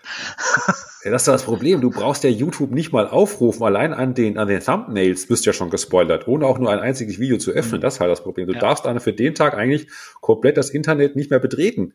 Mhm. Ja. Deswegen am besten abends sofort reinpfeifen und gut ist. Hm. Ich habe das, ich habe das sogar gleich am Mittwoch um neun, als es äh, sofort zack angeschaut. Ja, das konnte ich jetzt arbeitstechnisch nicht, aber abends war es dann sofort hm. Kinder ins Bett ja. und zack vor Fernseher. Du glaubst gar nicht, was ich hier zu Hause habe, meine Lebensgefährtin oder meine, meine Verlobte ja jetzt, ne? die ist uh. ja so ein, die ist ja so ein Obi-Fan. Äh, was meinst du, wer sie Urlaub genommen hat für den Mittwoch? Also Obi habe ich auch, also Obi habe ich auch ein bisschen, ein bisschen Sorge, weil Boba war ich jetzt echt entspannt. Mando war ich eh mega entspannt, weil es war ein neuer Charakter, da kann man eh nicht viel kaputt machen. Boba, ja, ich habe mit der Serie echt Spaß gehabt. Haben, sie haben viel vor die Wand gefahren. Trotzdem hatte ich echt einen riesen Spaß mit der Serie, weil echt geile Szenen dabei waren. Aber Obi liegt mir echt am Herz, weil Obi greift ja. wieder wirklich die Skywalker-Sage an. Und, wenn sie, und, ich, und ich, ich gönne das dem Hayden Christensen so, dass der wieder eine Rolle jetzt hat. Das finde ich so geil. Ja. Deswegen bitte auch allein den beiden zuliebe, macht da eine geile Serie draus. Das dürfen das sie nicht vor die Wand fahren. Boah, echt, das wäre oh. wär echt schlimm. Das wär, Obwohl das Gute ist, je schlechter die Originale sind, desto besser werden Fanfilme aufgenommen. Und wieder die Retter sind. Beschwör es nicht. Beschwör es nicht. Dafür verzichte ich gerne. Also für ja. eine gute Obi-Serie. Ne? Ach, nee. Ja. Also, wo, wo ich mir so ein bisschen Sorgen mache, ist, und das ist vielleicht auch gleich nochmal eine Frage an euch, wie ihr solche Sachen gehandelt habt. Also wo ich mir Sorgen mache, ist, dass diese Aussage von Darth Vader in Episode 4, ne, so, so treffen wir uns wieder. Das letzte Mal war ich der Schüler und du der Meister und jetzt schließt sich der Kreis und so. Ne, das, das eigentlich in diesem Satz mhm. irgendwie etabliert ist. Ne, Darth Vader und Obi-Wan Kenobi haben sich halt seit mhm. Episode 3 eigentlich nicht mehr gesehen. Und ähm, oder dieser Kampf jetzt in, in Episode 4 ist, mhm. ist das erste Mal, dass sie eigentlich wieder aufeinandertreffen. Und ähm, ich, da habe ich gerade so die Sorge, dass sie das über Bord schmeißen, weil es halt geil ist, nochmal Darth Vader und Obi-Wan mhm. Kenobi gegeneinander kämpfen zu sehen oder so. Also ähm, was schade wäre, wenn sie es wirklich einfach ignorieren. Dann wäre das ja mhm. wirklich faul. Mhm. Ich glaube, ich glaub, wenn sie es gut machen und gut schreiben, könnten sie es plausibel rüberbringen, dass es eben da nochmal ein Zwischentreffen vielleicht wirklich sogar gab, dass du den Satz dann auch so auslegen kannst, dass es wieder einen Sinn ergibt. Wenn sie sich, ich, ich könnte es mir vorstellen, man könnte sowas schon schreiben. Ein Dialog, wie, wie die Szene sich dementsprechend aufbaut, wie es zu dem Konflikt kommt. Man könnte es logisch hinkriegen. Aber es wäre ihnen auch zuzutrauen, dass sie einfach sagen, oh doch, da erinnert sich keiner mehr dran. Hm. Wenn es zu einem direkten Zusammentreffen kommt. Ja, ja, es gibt ja, ja, sehr, sehr viele Möglichkeiten, ja, genau. ihn mit einzubauen. Von daher, ne, Flashbacks, sonst irgendwas. Also da sind ja den Möglichkeiten keine Grenzen gesetzt, mhm. so, eine, so eine Geschichte zu erzählen und beide dann halt doch wieder zu verbinden und auch wirklich miteinander zum Beispiel spielen zu lassen, wenn man irgendwelche Sachen zum Beispiel aus dem aus aus aus Clone Wars äh, oder oder sie halt zurückversetzt in die Clone Wars Area und äh, äh, sie dann halt auch da tatsächlich Live-Action dann zeigen lässt irgendwo vielleicht wenn sie da auch tatsächlich irgendwelche Parts aus der Animationsserie jetzt in real umsetzen. Also das würde ich zum Beispiel auch feiern. Ne? Und mhm. ich möchte ganz gerne Obi-Wan halt im, im, äh, im Clone Wars Outfit sehen. Mhm. Mhm. Ne? Und das möchten viele, denke ich mal. Ja, ja. Ja, also das, das ist so eine Variante, die ich mir vorstellen kann, wie sie es, wie sie es verbinden könnten, weil wirklich den, den Plot, die, diese Aussage zu vernichten oder so, das wäre wie ein Lichtschwert über die Schulter zu werfen. werfen. ja. Ja, nee, ich, mir, mir klingt eben nur hier Kathleen Kennedys äh, Zitat im Ohr, ne, The Rematch of the Century oder was sie gesagt hat. Ähm, aber genau, wie du gesagt hast, also gibt's ja auch andere Möglichkeiten. Oder es, es kann ja auch so eine Traumsequenz sein, wie Luke äh, in mhm. der Höhle auf Dagobah. Ne? Keine Ahnung. Aber ja, mhm. mal sehen. Aber das, das wäre schon gut, wenn sie das nicht in den Sand setzen, das, die Serie. Also auch bei, auch bei Endor mache ich mir keine Sorgen. Da können sie eigentlich alles Mögliche erzählen, da können sie nicht viel kaputt machen. Das ist ein, ein toller Spielkasten, da können sie eine schöne, eine schöne Spionageszene irgendwie auf, auf, auffahren. So viele Möglichkeiten. Aber na, Kenobi, das. Mhm. Ja, Kenobi ist halt so das Filetstück ja, drück, drück aus der ganzen Daumen. Geschichte. Genau. Von daher ja. Daumen drücken. Ja, ist nun mal so. Ne? Also er ist mit einer der geilsten Darsteller der, da. Ever. Rodriguez ist da aber nicht mehr beteiligt, oder? Nee. Na gut, nee. dann ist schon mal Hoffnung. ja. Ich weiß, es ist die, die Deborah Chow, die paar ein, zwei Mando-Episoden gemacht hat, die macht es jetzt. Ich weiß nicht, ob sie komplett Regie bei jeder einzelnen Folge mhm. führt, aber also zumindest Deborah Chow ist da jetzt mit verknüpft. Hm. Und Showrunner, ja auch mal irgendwas gelesen, weiß jetzt nicht, wer, wer das ist, aber nicht Rodriguez jedenfalls. Hm. Ja. Mhm. ja. mal sehen. Hm. Gar nicht mehr so lang hin. Spannung steigt. Ja, äh, Definitiv. Weil, weil ich jetzt gerade gesagt hat, ähm, wie ihr mit sowas umgegangen seid. Also habt ihr euch viel Gedanken gemacht über so Sachen, so in dem Film hat aber mal jemand das und das ja, gesagt, da muss man aufpassen. Hm. Also wir werden uns, glaube ich, viel Kritik anhören müssen, aber das funktioniert. Also wir haben da wirklich so viel überlegt, genau in, wo sind Logiklöcher und ich habe da auch wirklich ein paar Freunde auch aus anderen Filmprojekten, die auf sowas natürlich ein spezielles, spezielles Auge geworfen haben, um wirklich solche, wie so Wühlmäuse, wirklich solche, solche Logiklöcher halt zu finden und das, das sind wir, glaube ich, das sind wir, glaube ich, gut aufgestellt, da machen wir nicht so viel Sorgen. Da haben wir ganz andere. Nein. nee, also. Mhm. Aber klar, das ist dann so, das ist, das kann dann schon kompliziert werden. Allein dann dementsprechend, ähm, so dieses, dieses simple Scheiße, der fliegt jetzt dahin und woher hat denn der die Information? Und die muss die mir dann irgendwie so plausibel geben, dass es nicht total plump rüberkommt, sondern es muss irgendwie so in Universe halt einfach fließen. Und das dann dementsprechend dann entweder über einen Dialog oder über irgendein Ereignis dann dementsprechend dann in, in die Story reinzuschreiben, das ist schon echt knifflig, ja, dass es am Ende irgendwie einen Sinn ergibt. Ja, und eben nicht erzwungen ist, sondern wirklich organisch sich irgendwie einfügt. Das ist schon, und im Laufe der Jahre haben wir uns ja auch selber die Füße gestellt, ne? indem äh, wir haben jemanden Bücher schreiben lassen. Ja, das stimmt. Und ja, ich kann mich ja, dran ja. erinnern, du hast das Drehbuch umgeschrieben, weil, das, weil, stimmt, Tim, stimmt, stimmt. weil Tim halt in seinem Plot äh, sich was ausgedacht hatte, was dann nachher mit dem Film überhaupt nicht mehr harmonierte. Das ja, das ne? so, und das ist natürlich, ja, bist du dann natürlich dann selbst dein bester Feind, ne? Mhm, mhm. Und das, das Geile war, der, der Bib Dörker hat ja in unserem Film eine Augenklappe.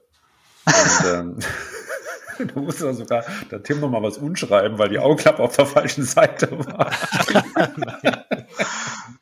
Wir können nicht alles spiegeln. Also das ja, Details sind wichtig. Insofern sie uns auffallen. Also. Ja. Ja. ja, der Bib Döcker ist ja jetzt eine große Nummer auch in dem anderen Film, Tadirium. Das ist schon mal sehr geil. Wir haben jetzt sozusagen ein Fan, ein Fan-Universe, ein Fan-Universe geschaffen, genau. Halt eine Rampensau. Also. Das, das Cinematic Fan Universe. Also eigentlich sind wir das Prequel zu Tardirium, kann man sagen. Mhm. Ja, irgendwo. Eigentlich ja. schon, fast, ja. Ja, weil doch, doch von der Timeline äh, her, ja. Hm? Ja, klar. Läuft dann auf Rückkehr der Jedi-Ritter hin. Ne? Genau. Ne? Und da ja. ist und der, und der Bib Dörkers auch richtig schön gealtert, also in, in Real-Life. aber, auch, aber, auch, aber auch vom Kostüm her haben die da nochmal dementsprechend an dem Kostüm rumgeschraubt. Und das ist richtig, also ich finde es echt toll. Also ich freue mich tierisch darauf, dann mal irgendwann mal da in dem Film zu sitzen und dann zu gucken, wie die Story eigentlich weitergeht. Ich schieb da einen Rollator. ich schieb da das, ne, das sagst du dann wirklich, ich bin zu alt für diesen Sch Punkt, Punkt, Punkt. Ja. Nein, Nein, Werner wird nächstes Jahr. Aber, die meint, aber ich glaube ich glaube eh, dass der, dass der Dörker wird, glaube ich, der geheime Fanliebling, mhm. weil du hast halt in so einem Film die typischen Bösen, du hast die typischen Guten. Wenn du dann so einen hast, wo du nicht weißt, wie die Münze fällt, ja, der mal so, mal so ist, so ein richtig so ein krummer, hinterhältiger Hund, der aber schon ein gutes Herz hat, der ist einfach der interessanteste Charakter. Und das, das war eigentlich von Anfang an nie so geplant. Der hat sich irgendwie auch so ergeben und teilweise sogar, der war nicht mal so geschrieben, der hat sich dann teilweise dann durch die, wirklich durch ähm, Improvisation während des Drehs auch dann teilweise wirklich so, haben wir den dann so entdeckt. aha, aha. Das ist sehr witzig, also ja. macht schon echt Spaß. Ja, ja, Werner ist da so eine Goldgrube in der Beziehung. Ja. Mm. Und jetzt? Und nein, es gibt keinen zweiten Teil. Schade, ja. Nee, aber wie geht's euch jetzt so? Ähm, das könnte er mir eher, vielleicht erst nach der Premiere dann irgendwann sagen, so wenn, wenn dann alles so abgehakt ist. Ne? Äh, aber so habt ihr so ein Leben nach Descendants of Order 66? Habt ihr schon neue Projekte am Horizont oder äh, wird, wird, wird Star Wars weiterhin eine große Rolle spielen? Ja, also ich werde vor allem mal, also ich, wie gesagt, ich habe ja in den letzten 15 Jahren kann man echt sagen, so oft, so oft wirklich den Moment gehabt, da ich dachte, oh, jetzt will ich mir aber gerne heute Abend mal die Serie angucken oder den Film oder das Buch lesen. Und dann denke ich mir immer so, ach nee, jetzt machst du das mal, das kannst du machen, wenn du fertig bist. Jetzt machst du mal den Film fertig. Jetzt machst du noch die Szene fertig. Und das geht aber dann teilweise über Jahre. Also ich habe mittlerweile echt auch Sachen einfach, was, was, da, was das Konsumieren angeht, aufgestaut. Ich möchte so viele Bücher noch lesen oder auch mal ein paar Serien gucken oder mal vielleicht mal wieder ein Spiel spielen. Und gerade jetzt, wo die Kinder auch jetzt größer werden. Also ich glaube, da, da habe ich jetzt auf der, auf der, auf der Liste so viel an, an To-Dos und Tätigkeiten. Ähm, und ich habe mir auch, und ich muss sagen, so viel, so viel Spaß es auch war, es ist natürlich schon, überleg, überleg mal, andere machen das hauptberuflich. Und wir haben das halt dementsprechend neben Job und neben Familie gemacht und es ist schon kräftezerrend und das merkst du dann teilweise auch schon. Auch dann, dann hast du dann Kopfschmerzen abends vom, vom langen auf Monitor gucken und so weiter und, und die Augen werden immer schlechter über die Jahre. Es ist schon echt erschöpfend und deswegen muss ich sagen, ich bin nachher jetzt wirklich froh und ich freue mich tierisch auf die Premiere. Es wird dann mal so ein, ich hoffe, wenn es das alles so funktioniert wie geplant, nur so ein, so ein schöner Event, einfach mal dann dieses, diese Bilder auf dieser riesen Leinwand zu sehen, gucken, wie das Publikum reagiert. Und ähm, ich habe mir also echt geschworen, jetzt danach dann nicht wieder das nächste Projekt anzufangen, wo du dann wieder irgendwie in, in, in unter Leistungsdruck stehst, ja, Hochleistung, organisieren, managen, koordinieren, tausend E-Mails schreiben, äh, nachts vom Rechner hocken, sondern nee, ich meine, ich werde ja dieses Jahr jetzt auch 50. Und ich habe mir vorgenommen, die, die 40er war jetzt so ein, ein das, das, das Jahrzehnt, wo man wirklich viel auf die Beine gestellt hat. Ja, beruflich, Familie und so weiter, das Lebenswerk sozusagen jetzt beendet. Und jetzt die, das nächste Jahrzehnt steht bei mir wirklich voll im, im Thema wirklich genießen, konsumieren, entspannen, Yoga machen, viel Sport, ganz ausgeglichen sein. Nee, nee. Ich, ich werde jetzt Konsument, ich werde jetzt Zuschauer. Aha. Wahrscheinlich juckt mich, juckt's mich nach ein paar Jahren vielleicht schon wieder. Ich denke, ah, so ein Captain Future Fanfilm wäre jetzt schon irgendwie geil. Keine Ahnung. Aber jetzt erstmal, erstmal nicht. Ja. Und, und andere fucken uns ja andere, Andi, bei dir rufen ja schon andere Filme an, ne? Ja, ja, also ja, ja. Also, Andi ist schon versorgt. irgendwie äh, scheine ich was richtig gemacht zu haben im Laufe der letzten paar Jahre. Und ja, da sind Interessen geweckt worden. Äh, ich habe mir tatsächlich auch noch ein kleines Projekt rausgepickt. Ähm, das ist auch so eine, so eine, so eine sehr, sehr schöne Geschichte, so für mich auch so zurück in, in die Vergangenheit, weil es ist ein Projekt, das ist eigentlich vor, äh, vor Jahrzehnten schon entstanden, äh, behandelt halt auch das Thema Star Wars und äh, das frischen wir jetzt so ein bisschen auf, sagen wir es mal so. Das ist, das ist so eine Geschichte, die begleite ich da und äh, ja, das ist aber auch überschaubar. Das wird nicht die nächsten zehn Jahre sein. Ich, ich denke mhm. mal, wird, wird eine Zeit lang, äh, wird eine Zeit ins Land gehen. Aber nun gut. Und äh, wenn ich damit dann halt fertig bin, mache ich halt, äh, wenn mir langweilig ist, äh, organisiere ich halt eine Convention in genau. Kiel oder sonst irgendwas. Von daher, äh, ja, ne, damit es nicht langweilig wird. Genau. Und die, aber dieses Projekt, was du jetzt gerade erwähnt hast, ist das noch top secret oder oder kannst darfst du schon mehr verraten, was das ist? Ähm, Top Secret. Es ist schon veröffentlicht worden, aber äh, halt so, ja, das ist so, dieses, das ist niemals irgendwie online gestellt worden mhm. oder so. Mhm. Ne, das ist ein äh, äh, ähm, Filmprojekt äh, von, von einem unserer Mitstreiter, Jörg Stegmüller. Ah. Ja, und er hat hm. vor, ich, ich kann es ja sagen, es ist, ist Spielball vor ja, der Mächte. Spielball genau. der Mächte, ganz genau, richtig. Und da Ne? Und der ist komplett digital überarbeitet, oder? Mit Motion Capturing und Unreal Engine. Uh, no way. nein, nein, das wäre das wäre das wäre ja auch äh, ein, ein, ein Betrug mehr oder weniger an dem an dem ursprünglichen Projekt, sagen wir es mal so. Ne? Also das, wir hübschen es auf, wir hauen da cool. so ein bisschen den Staub raus. Cool. Ähm, es, es wird sehr sehr es ist sehr sehr viel Synchroarbeit reingeflossen in die ganze Geschichte. Äh, ich, ich kann, es ist ja auch schon online gestellt worden, äh, es sind alle deutschen Originalstimmen dabei. Ähm, und das ist, äh, ja, das ist sehr schön, daran mhm. mitzuwirken. Und ja, wie gesagt, das Ding holen wir jetzt aus der alten Schatulle raus. Ja, cool. Ne, hängen Schleifchen drum und machen es schön. Jetzt müsste ich direkt mal nachschauen. Der Jörg war auch mal hier.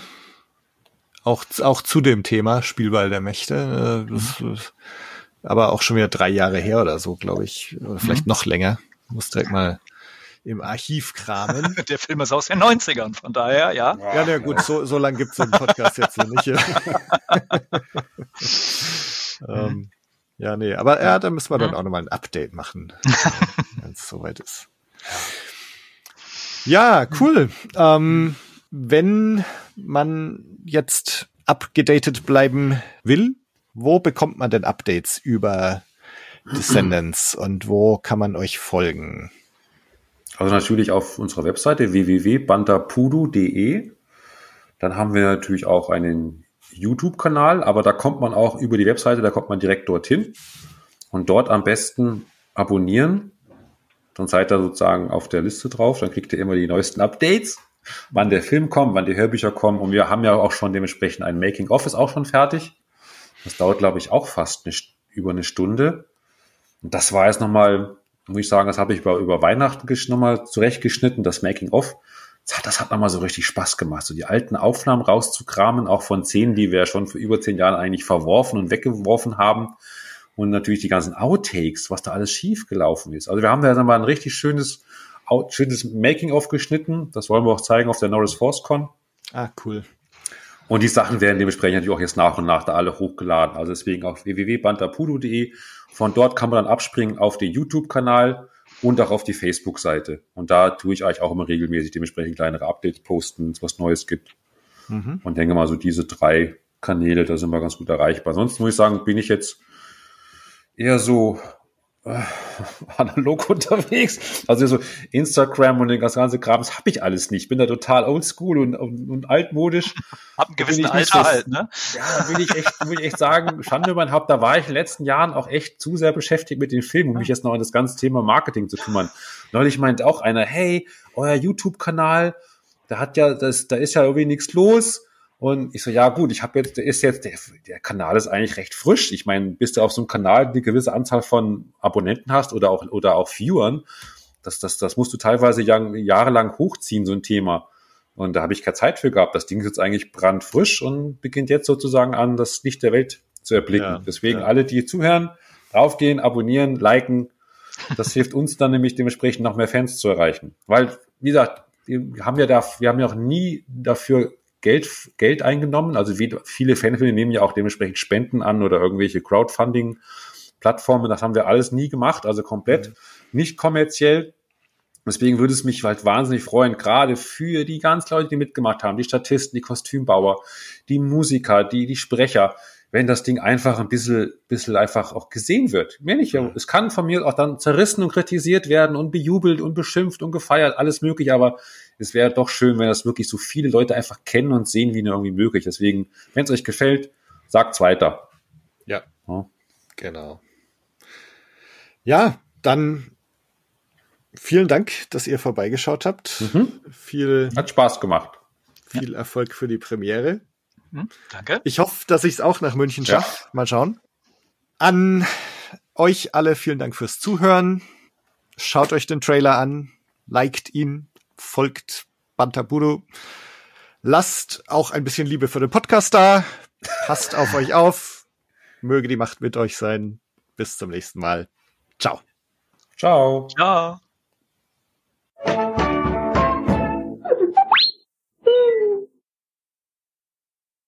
Mal gucken, ob dies wieder, ob er mhm. wiederkommt, der Stream. Er drückt sich vor der Antwort.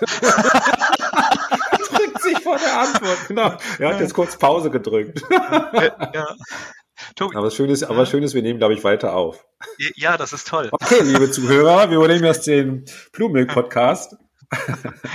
Herzlich willkommen zurück. Ja, herzlich willkommen zu Banta Pudo Radio. Ja, hier erfahren Sie, was Sie niemals über einen Fanfilm wissen wollten. Genau.